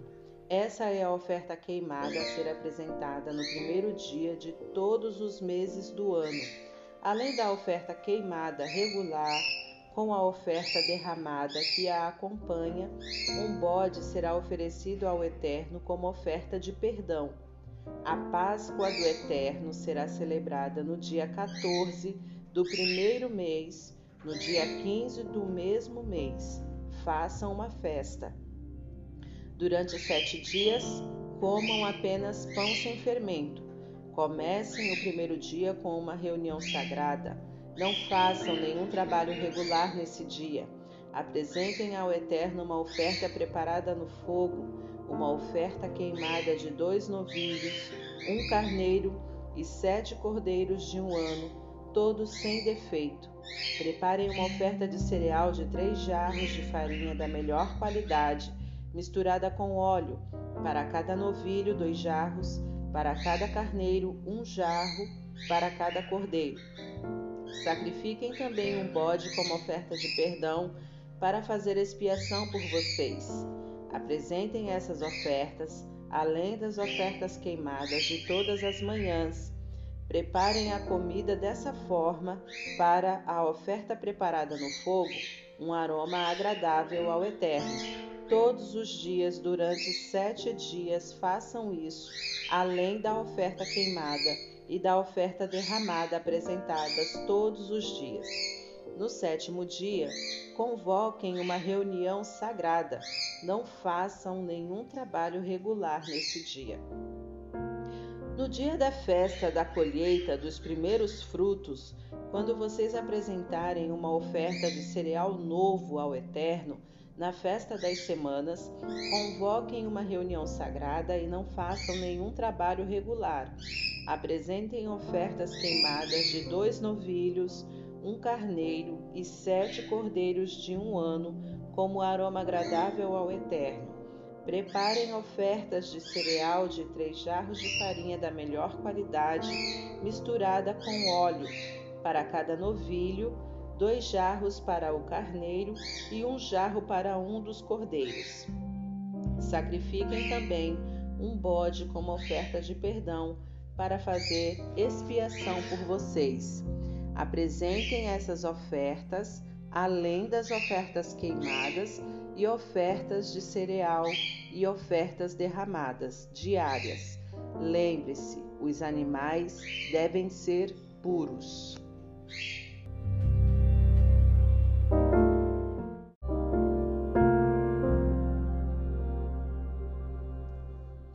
Capítulo 29 no primeiro dia do sétimo mês, convoquem uma reunião sagrada e não façam nenhum trabalho regular. Esse é o dia do toque das trombetas. Apresentem ofertas queimadas: um novilho, um carneiro e sete cordeiros de um ano, todos sem defeitos, como aroma agradável ao Eterno.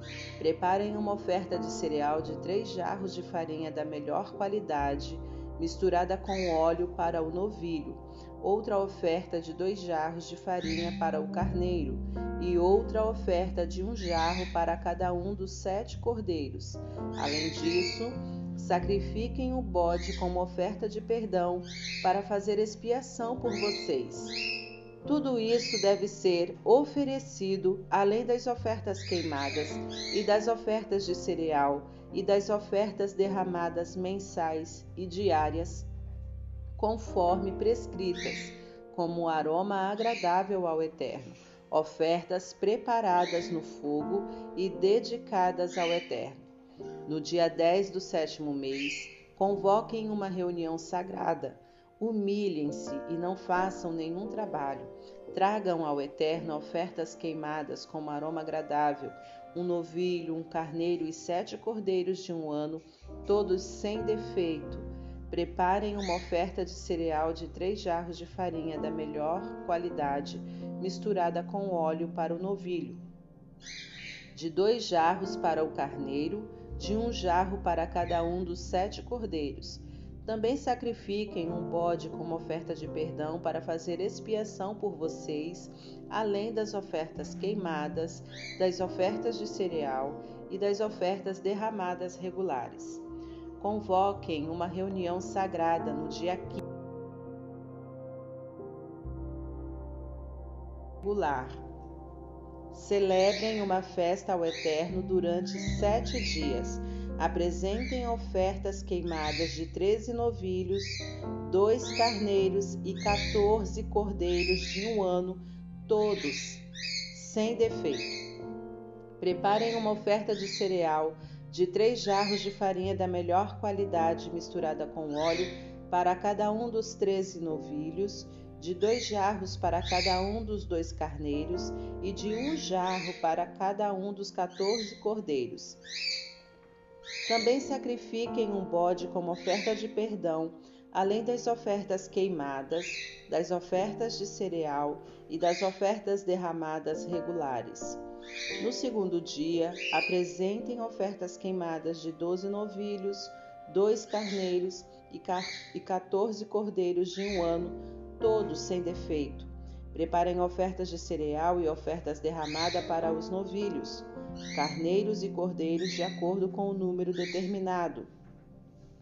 Também sacrifiquem um bode como oferta de perdão, além das ofertas queimadas, das ofertas de cereal e das ofertas derramadas regulares. No terceiro dia, apresentem ofertas queimadas de onze novilhos, dois carneiros e 14, 14 cordeiros de um ano, todos sem defeito. Preparem ofertas de cereal e ofertas derramadas para os novilhos, carneiros e cordeiros, de acordo com o número determinado. Também sacrifiquem o bode como oferta de perdão, além das ofertas queimadas, das ofertas de cereal e das ofertas derramadas regulares. No quarto dia, apresentem ofertas queimadas de dez novilhos, dois carneiros e quatorze cordeiros de um ano, todos sem defeito. Preparem ofertas de cereal e ofertas derramadas para os novilhos, carneiros e cordeiros de acordo com o número determinado. Também sacrifiquem o bode como oferta de perdão, além das ofertas queimadas, das ofertas de cereal e das ofertas derramadas regulares. No quinto dia, apresentem ofertas queimadas de nove novilhos, dois carneiros e quatorze cordeiros de um ano, todos sem defeito. Preparem ofertas de cereal e ofertas derramadas para os novilhos, carneiros e cordeiros, de acordo com o número determinado. Também sacrifiquem um bode como oferta de perdão, além das ofertas queimadas, das ofertas de cereal e das ofertas derramadas regulares. No sexto dia, apresentem ofertas queimadas de oito novilhos, dois carneiros e quatorze cordeiros de um ano, todos sem defeito Preparem ofertas de cereal e ofertas derramadas para os novilhos, carneiros e cordeiros, de acordo com o número determinado. Também sacrifiquem um bode como oferta de perdão, além das ofertas queimadas, das ofertas de cereal e das ofertas derramadas regulares. No sétimo dia, apresentem ofertas queimadas de sete novilhos, dois carneiros e quatorze cordeiros de um ano, todos sem defeito. Preparem ofertas de cereal e ofertas derramadas para os novilhos, carneiros e cordeiros de acordo com o número determinado. Também Sacrifiquem um bode como oferta de perdão, além das ofertas queimadas, das ofertas de cereal e das ofertas derramadas regulares. No oitavo dia, convoquem uma reunião solene e não façam nenhum trabalho regular. Apresentem uma oferta preparada no fogo e dedicada como aroma agradável ao Eterno, e ofertas queimadas um novilho, um carneiro e sete cordeiros de um ano, todos sem defeito. Preparem oferta de cereal e ofertas derramadas para os novilhos, carneiros e cordeiros, de acordo com o número determinado. Também sacrifiquem um bode como oferta de perdão, além das ofertas queimadas, das ofertas de cereal e das ofertas derramadas regulares. Apresentem essas ofertas ao Eterno como congregação nos dias das festas fixas, suas ofertas queimadas, suas ofertas de cereal, suas ofertas derramadas e suas ofertas de paz, além das suas ofertas voluntárias e dos votos que fizeram ao Eterno. Moisés instruiu o povo de Israel em tudo o que o Eterno havia ordenado.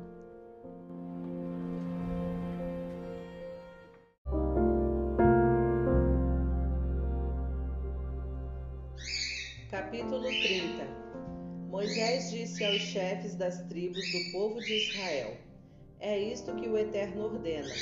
Quando o homem faz um voto ao Eterno ou se compromete sob juramento a fazer alguma coisa, não pode quebrar sua palavra, tem de fazer exatamente o que prometeu. Se uma mulher faz um voto ao Eterno e assume um compromisso, como moça que ainda mora na casa de seu pai, e seu pai ouvir o voto e o compromisso assumido, mas não disser nada, então ela terá de cumprir todos os seus votos e compromissos. Mas se o pai a proibir quando souber o que ela fez, então nenhum dos votos e compromissos dela será válido. O Eterno a livrará, porque seu pai a proibiu. Se ela se casar depois de fazer um voto ou de assumir um compromisso de forma precipitada, e seu marido souber o que ela fez, mas não disser nada, então ela terá de cumprir o que prometeu mas, se o marido intervier, o voto precipitado dela será anulado e o Eterno a livrará. Qualquer voto ou compromisso assumido por uma viúva ou mulher divorciada é válido. Se uma mulher que vive com seu marido fizer um voto ou assumir um compromisso sob juramento e seu marido souber o que ela fez, mas não disser nada e não a proibir, então os votos dela são válidos. Mas, se o marido os anular quando souber deles, nenhum dos votos dela será válido. O marido dela os anulou e o Eterno a livrará. Qualquer voto que seja para prejuízo dela pode ser confirmado ou anulado por seu marido. Mas se o marido não se pronunciar até o dia seguinte, ele estará confirmando os votos e compromissos dela, e ela terá de cumpri-los. Ao não dizer nada a ela, quando souber dos votos, ele os confirma mas se os anular algum tempo depois de ter conhecimento deles, ele estará assumindo as consequências dessa decisão.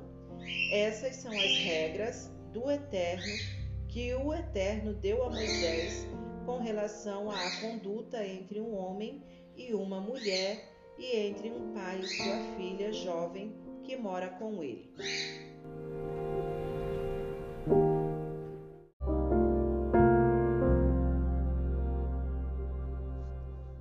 Capítulo 31 O Eterno disse a Moisés: Vingue-se dos midianitas pelo que fizeram ao povo de Israel. Depois disso, você se reunirá a seus antepassados. Moisés disse ao povo: Recrutem homens para uma batalha contra os midianitas para executar a vingança do Eterno contra Midian. Mil homens de cada tribo de Israel que estejam aptos para ir à guerra um batalhão de combate de doze mil homens, mil de cada tribo de Israel foi recrutado. Moisés os enviou à guerra, e com eles Finéias, filho de Eleazar, na condição de sacerdote do exército, responsável pelos utensílios sagrados e pelas cornetas para o toque da guerra.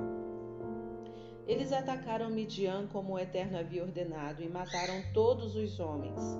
Entre os que caíram estava Evi, Requem, Zur, Ur e Reba, os cinco reis de Midian. Também mataram Balaão, filho de Beor. O povo de Israel tomou as mulheres e crianças midianitas como prisioneiras e levou todos os animais do gado e dos rebanhos e os bens como despojo de guerra. Arrasaram e queimaram todas as cidades em que moravam os midianitas e também seus acampamentos com as tendas. Eles saquearam tudo e todos, coisas, pessoas e animais, e levaram tudo, cativos e despojos, a Moisés e ao sacerdote Eleazar e a todo o povo de Israel que estava acampado nas campinas de Moabe, à margem do Jordão, diante de Jericó. Moisés, Eleazar e todos os líderes da congregação foram ao encontro do exército, fora do acampamento. Moisés ficou irado com os oficiais do exército, os comandantes de mil e de cem, quando eles voltaram do acampamento de batalha. O que é isso? Vocês pouparam essas mulheres? Foram elas que, sob orientação de Balaão, seduziram o povo de Israel a se afastar do Eterno naquela desgraça em Peor, causando a praga que atingiu o povo de Deus. Terminem sua tarefa, matem todos os meninos, matem todas as mulheres que se deitaram com o homem, as mulheres mais jovens que ainda forem virgens, vocês podem poupar. Eis o que vocês devem fazer: armem suas tendas fora do acampamento. Todos os que mataram alguém ou tocaram um cadáver ficarão fora do acampamento durante sete dias. Purifiquem a vocês mesmos e aos prisioneiros no terceiro e no sétimo dias. Purifiquem toda peça de roupa e todo utensílio de couro, de pelo de bode ou de madeira. O sacerdote Eleazar disse aos soldados que haviam participado da batalha: Esta é a regra que vem da revelação que o Eterno deu a Moisés. Ouro, prata, bronze, ferro, estanho, chumbo e tudo que resista ao fogo precisam passar pelo fogo então estarão ritualmente purificados. Também terão de ser lavados ritualmente na água da purificação. Além disso, tudo que não resistir ao fogo precisará ser lavado com água. No sétimo dia, lavem suas roupas, assim estarão ritualmente purificados e poderão voltar ao acampamento. O Eterno disse a Moisés: Quero que você e o sacerdote Eleazar e os líderes das famílias da comunidade contem os prisioneiros e os animais trazidos da batalha. Dividam o despojo entre os soldados que combateram na batalha e o restante da comunidade. Então cobre o tributo do despojo destinado aos soldados na base de um para quinhentos, sobre pessoas, bois, jumentos, ovelhas ou bodes é um tributo ao Eterno da sua metade do despojo que deve ser entregue ao sacerdote Eleazar a favor do Eterno. Tributem a metade que pertencem aos israelitas na base de um para cinquenta sobre pessoas, bois, jumentos e ovelhas ou bodes.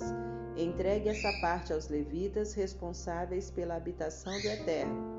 Moisés e Eleazar seguiram à risca a ordem do Eterno. O restante do despojo tomado exército, pelo exército era 675 mil ovelhas, 72 mil cabeças de gado, 61 mil jumentos, 32 mil mulheres virgens.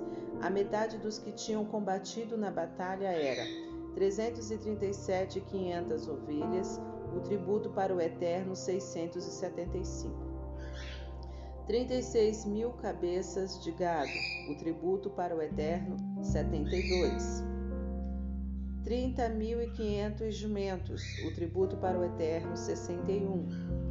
16 mil pessoas, o tributo para o Eterno, 32.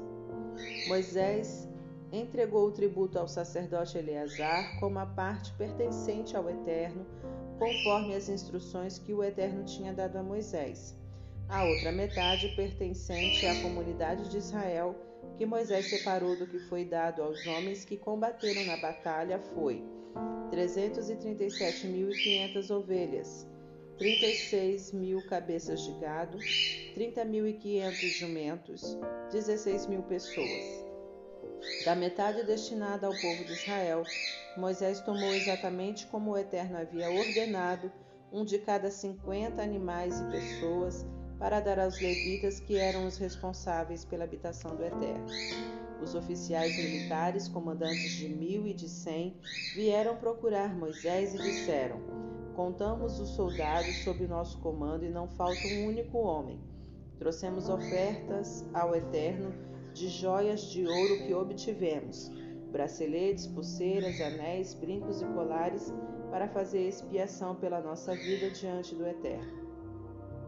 Moisés e o sacerdote Eleazar receberam o ouro deles, joias muito bem trabalhadas. No total, o ouro que os comandantes de mil e de cem trouxeram a Moisés e Eleazar como oferta ao Eterno pesava duzentos quilos. Tudo que foi doado pelos soldados que tinham tomado desse despojo, Moisés e Eleazar pegaram o, outro dos o ouro dos comandantes de mil e de cem e o levaram à tenda do encontro para servir de lembrete ao povo de Israel diante do Eterno.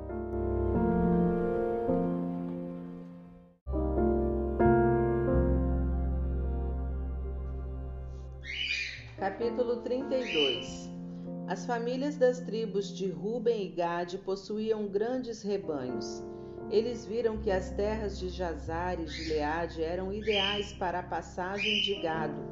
Por isso foram falar com Moisés, o sacerdote Eleazar e os líderes da comunidade e disseram: Atarote, Dibon, Jazar, Nira, Esbom, Eleabe, Sebã, Nebo e Beon terras que o Eterno subjugou diante da comunidade de Israel, são ideais para a criação de gado, e nós temos gado.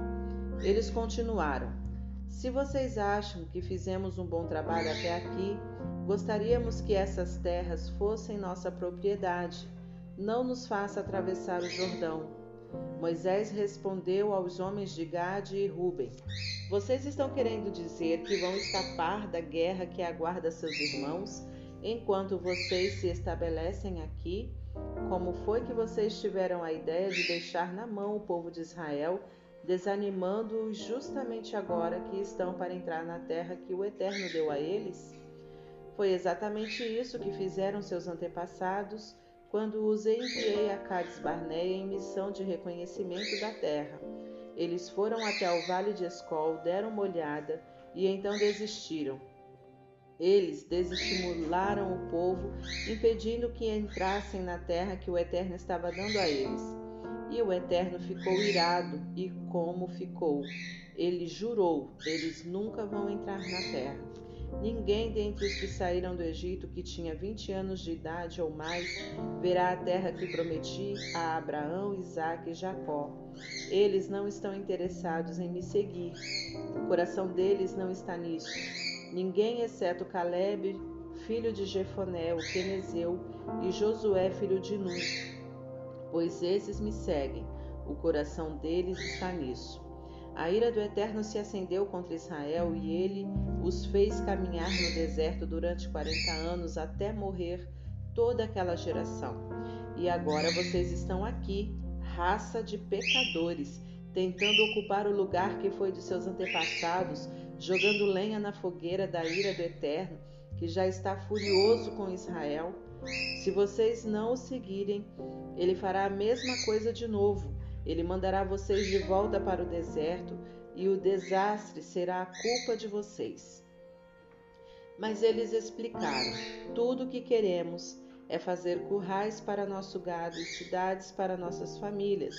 Depois empunharemos as armas e assumiremos a linha de frente, conduzindo o povo de Israel ao seu lugar. Assim poderemos deixar nossas famílias para trás, seguras nas cidades fortificadas protegidas diante dos que vivem na terra. Mas não voltaremos para casa antes que todos os israelitas estejam de posse da sua herança. Não queremos propriedade alguma a oeste do Jordão. Estamos reivindicando nossa herança deste lado do rio.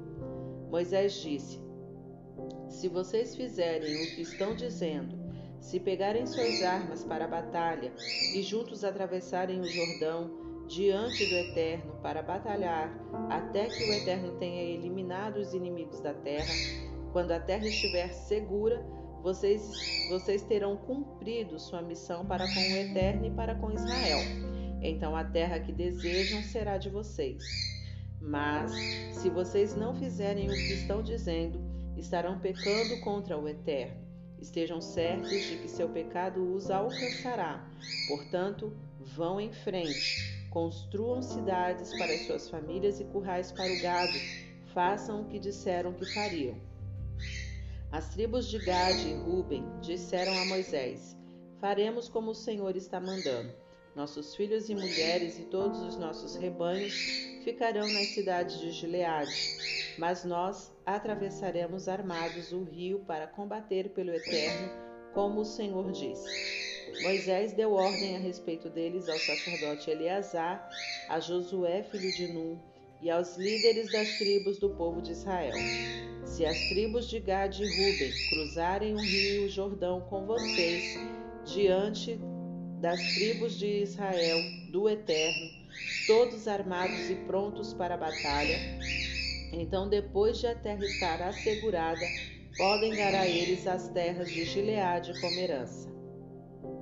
Mas, se eles não atravessarem o rio com vocês, terão de se estabelecer com vocês em Canaã. As tribos de Gade e Ruben responderam: Faremos o que o Eterno nos disse. Atravessaremos o Jordão diante do Eterno, prontos e dispostos para guerrear. Mas a terra que herdaremos estará deste lado, a leste do Jordão. Moisés deu às tribos de Gade e Ruben e à meia tribo de Manassés, filho de José, o reino de Seom, rei dos amorreus, e o reino de Og, rei de Bazã, as terras, suas cidades e todo o território ao redor delas.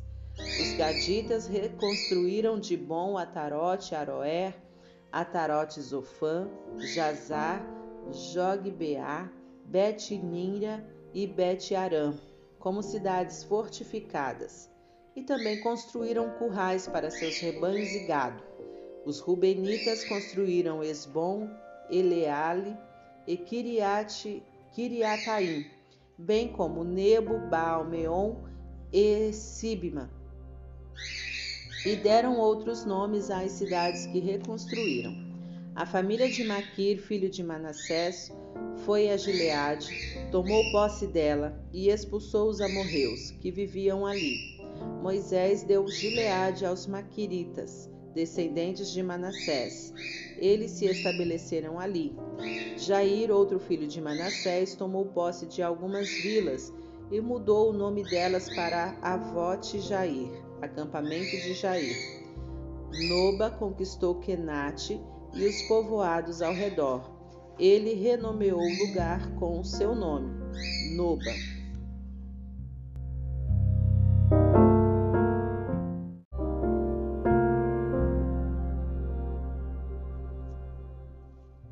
Capítulo 33 Estes são os lugares em que o povo de Israel acampou depois que deixaram o Egito, organizados como militares sob o comando de Moisés e Arão. Por instrução do Eterno, Moisés fez um registro de todas as vezes que partiram de um lugar para outro, acampamento por acampamento. Eles marcharam de Ramessés no dia seguinte ao Páscoa. Era o dia 15 do primeiro mês. Eles saíram confiantes de cabeça erguida. Os egípcios, ocupados em enterrar seus primogênitos, que o Eterno havia matado, ficaram apenas observando a partida dos israelitas. O Eterno havia provado que os deuses deles não valiam nada. O povo de Israel partiu de Ramessés e acampou em Sucote. Partiu de Sucote e acampou em Etã, nos limites do deserto. Partiu de Etã, voltou para Piairote, a leste de Baal-Zephon, e acampou em Migdol. Partiu de Piairote e atravessou o mar, chegando ao deserto. Depois de três dias de caminhada no deserto de Etã, acampou em Mara. Partiu de Mara e chegou a Elim, onde havia doze fontes e setenta palmeiras. O povo acampou ali. Partiu de Elim e acampou junto ao Mar Vermelho. Partiu do Mar Vermelho e acampou no deserto de Sim. Partiu do deserto de Sim e acampou em Dófica. Partiu de Dófica e acampou em Alos.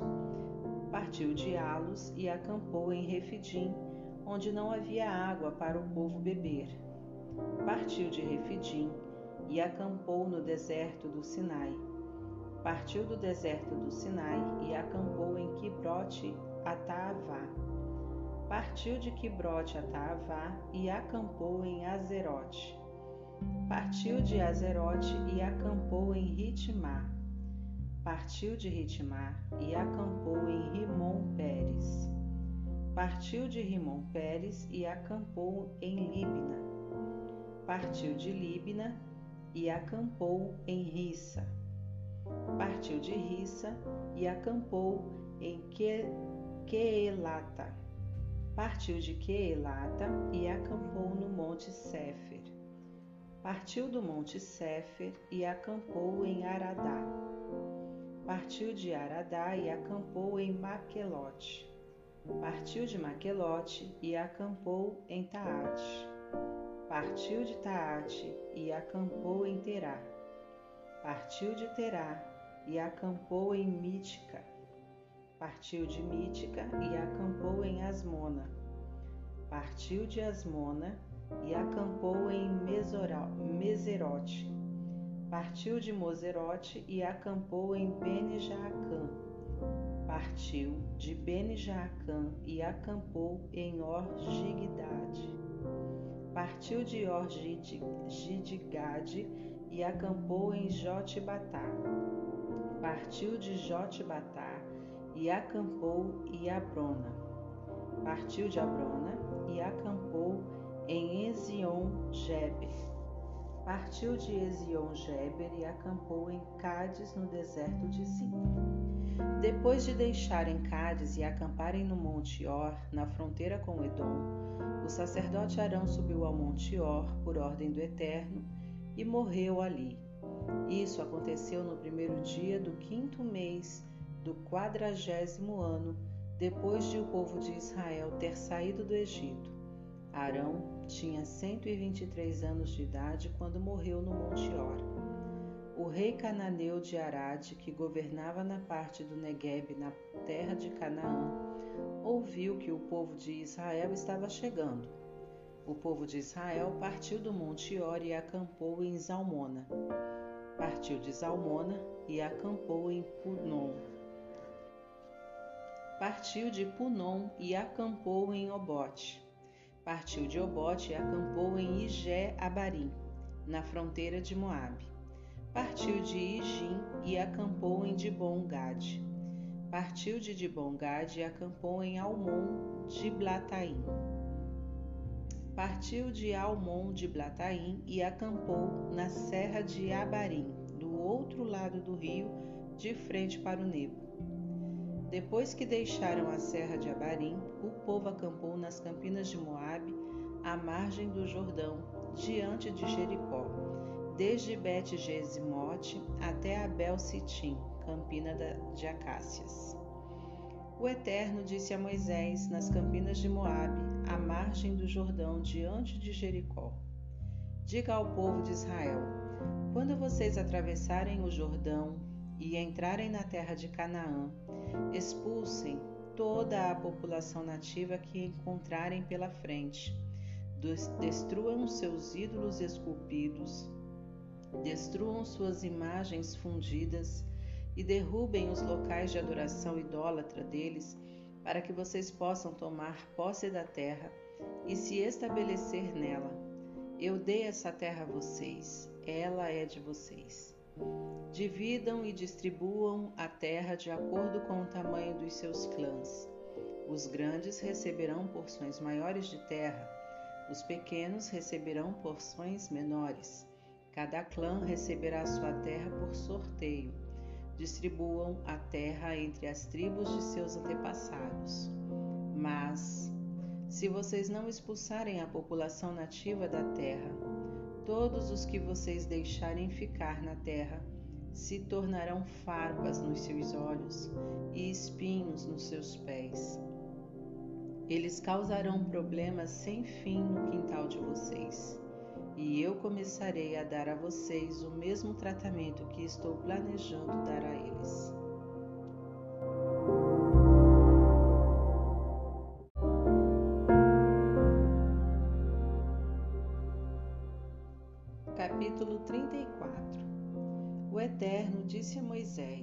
Diga ao povo de Israel o seguinte: Quando vocês entrarem em Canaã, estas são as fronteiras da terra que vocês estão recebendo como herança. Sua fronteira ao sul inclui a parte do deserto de Zim, próximo da fronteira de Edom, começa a leste do Mar Morto, passa pela subida dos escorpiões e dali para Zim continua para o sul até Cades Barneia, então até Azar, Azaradar, e para Asmon, onde faz uma curva a noroeste para o ribeiro do Egito e dali para o mar Mediterrâneo. Sua fronteira a oeste é o mar Mediterrâneo. Sua fronteira ao norte segue uma linha desde o mar Mediterrâneo até o Monte Or e desde o Monte Or até o Lebo Amate, e vai até Zedade, prosseguindo até Zifron e terminando em Azar Enã. Essa é a fronteira norte. Sua fronteira leste segue uma linha de Azar Enã até Zefã.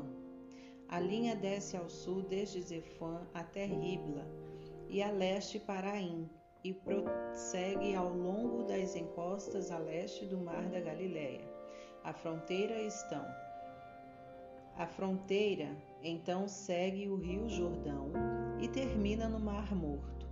Moisés ordenou ao povo de Israel: Essa é a terra. Dividam a herança por sorteio. O Eterno ordenou que ela fosse dada às nove tribos e meia, a tribo de Ruben, a tribo de Gade e meia tribo de Manassés já receberam sua herança. As duas tribos e a meia tribo receberam herança a leste do Jordão, diante de Jericó, na direção do nascer do sol. O Eterno disse a Moisés: Estes são os homens que serão responsáveis pela distribuição da herança da terra. O sacerdote Eleazar e Josué, filho de Nun, Designe um líder de cada tribo para ajudá-los na distribuição da terra. Nomeie esses líderes: Caleb, filho de Jefoné, da tribo de Judá, Samuel, filho de Amiúde, da tribo de Simeão, Elidade, filho de Quislom, da tribo de Benjamim, Buque, filho de Jogli, da tribo de Dan, Aniel, filho de Éfode, da tribo de Manassés, filho de José, Quemuel, filho de Zifitã, da tribo de Efraim, filho de José, Elisafã, filho de Parnaque, da tribo de Zebulon, Altiel, filho de Asa, da tribo de Sacar, Aiude, filho de Selome, da tribo de Azer, Pedael, filho de Amiúde, da tribo de Naphtali. Estes são os homens que o Eterno designou para distribuir a, para distribuir a herança ao povo de Israel na terra de Canaã.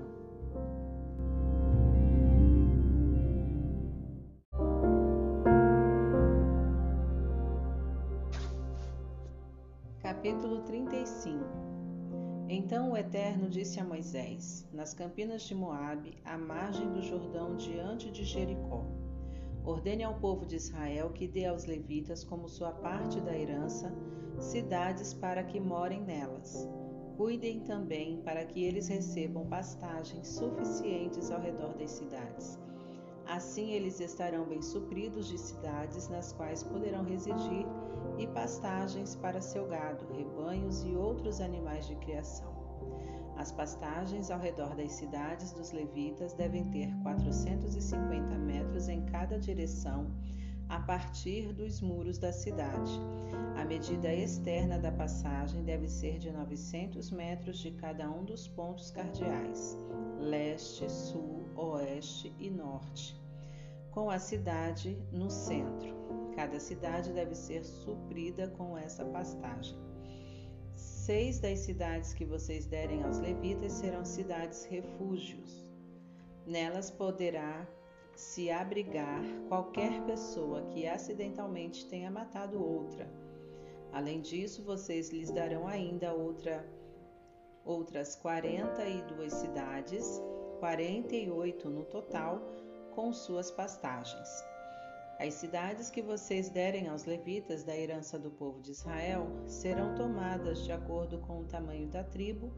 Muitas cidades de uma tribo que tem muitas poucas de uma tribo que tem poucas. O Eterno disse a Moisés: Diga ao povo de Israel: Diga ao povo de Israel: Quando vocês atravessarem o rio Jordão e entrarem na terra de Canaã, designem cidades refúgios, nas quais possa se abrigar a pessoa que acidentalmente matar outra, até que possa aparecer diante da comunidade para ser julgada. Providenciem seis cidades refúgio. Três delas deverão estar no lado leste do Jordão e três na própria Canaã, cidades de refúgio para o povo de Israel, para os estrangeiros residentes e para quaisquer outros estrangeiros entre o povo de Israel. Seis cidades de refúgio para onde possa fugir qualquer pessoa que acidentalmente matar alguém. Mas, se quem matou outra, pessoa usou um objeto de ferro, isso é assassinato óbvio. Ele é assassino e precisa ser executado. Ou se ele tinha uma pedra na mão grande o bastante para matar uma pessoa e o outro morrer, isso é assassinato. Ele é assassino e precisa ser executado. Ou se ele estava carregando um pedaço de madeira suficientemente pesado para matar alguém e o outro morrer, isso é assassinato. Ele é assassino e precisa ser executado. Nesses casos, o vingador da vítima terá o direito de matar o assassino quando o encontrar. Poderá matá-lo assim que o achar. Ou se um homem, por pura ira, empurra o outro, ou de uma emboscada atira algo nele e ele morre, ou com raiva bate nele com os punhos e o mata, isso é assassinato.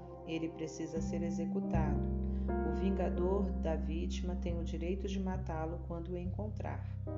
Mas se ele impulsivamente empurrar alguém ou acidentalmente atirar algo contra outra pessoa, ou sem intenção deixar cair uma ferramenta de pedra e matar alguém que ele nem sabia que estava ali, e não houver suspeita de que houve briga entre eles, a comunidade deverá julgar entre o acusado e o vingador da vítima de acordo com essas orientações. É responsabilidade da comunidade salvar o acusado de assassinato diante do vingador. A comunidade deverá enviá-lo de volta à cidade de refúgio da qual ele veio. Ele ficará lá até a morte do sacerdote principal, que foi ungido com óleo santo. Mas se o acusado deixar a cidade de refúgio e o vingador o encontrar fora dos limites dessa cidade, ele terá o direito de matar o acusado e não será culpado de assassinato.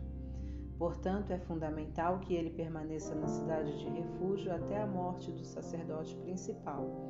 Depois da morte do sacerdote principal, ele estará livre para voltar à sua propriedade. Estes são os procedimentos para que se faça justiça a partir de agora. Não importa onde vocês estejam residindo. Qualquer pessoa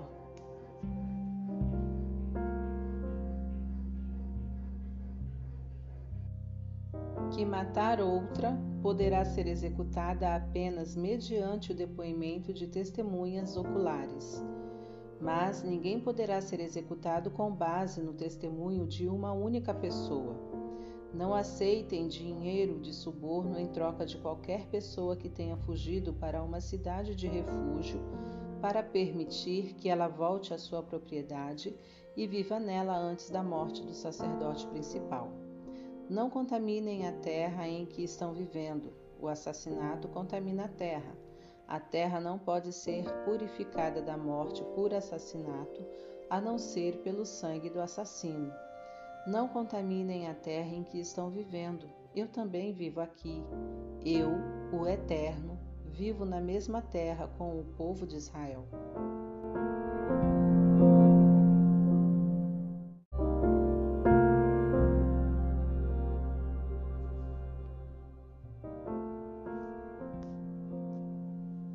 Capítulo 36 Os chefes de família do clã de Gileade, filho de Maquir, filho de Manassés, que pertenciam aos clãs dos descendentes de José, vieram falar com Moisés e com os chefes das famílias do povo de Israel.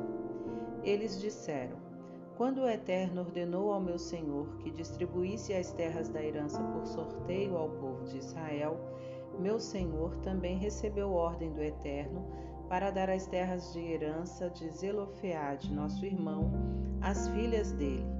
Mas o que acontecerá se elas se casarem com homens de outras tribos no povo de Israel? A herança delas será tirada da nossa tribo e dada à tribo dos homens com quem se casarem. Então, quando vier o ano do jubileu para o povo de Israel, a herança delas será encampada pela tribo a que pertencem por casamento. Sua terra será tirada da herança dos seus antepassados. Instruído pelo Eterno, Moisés deu a seguinte ordem ao povo de Israel: O que a tribo dos filhos de José está dizendo é correto. Esta é a ordem do Eterno para as filhas de Zelofeade.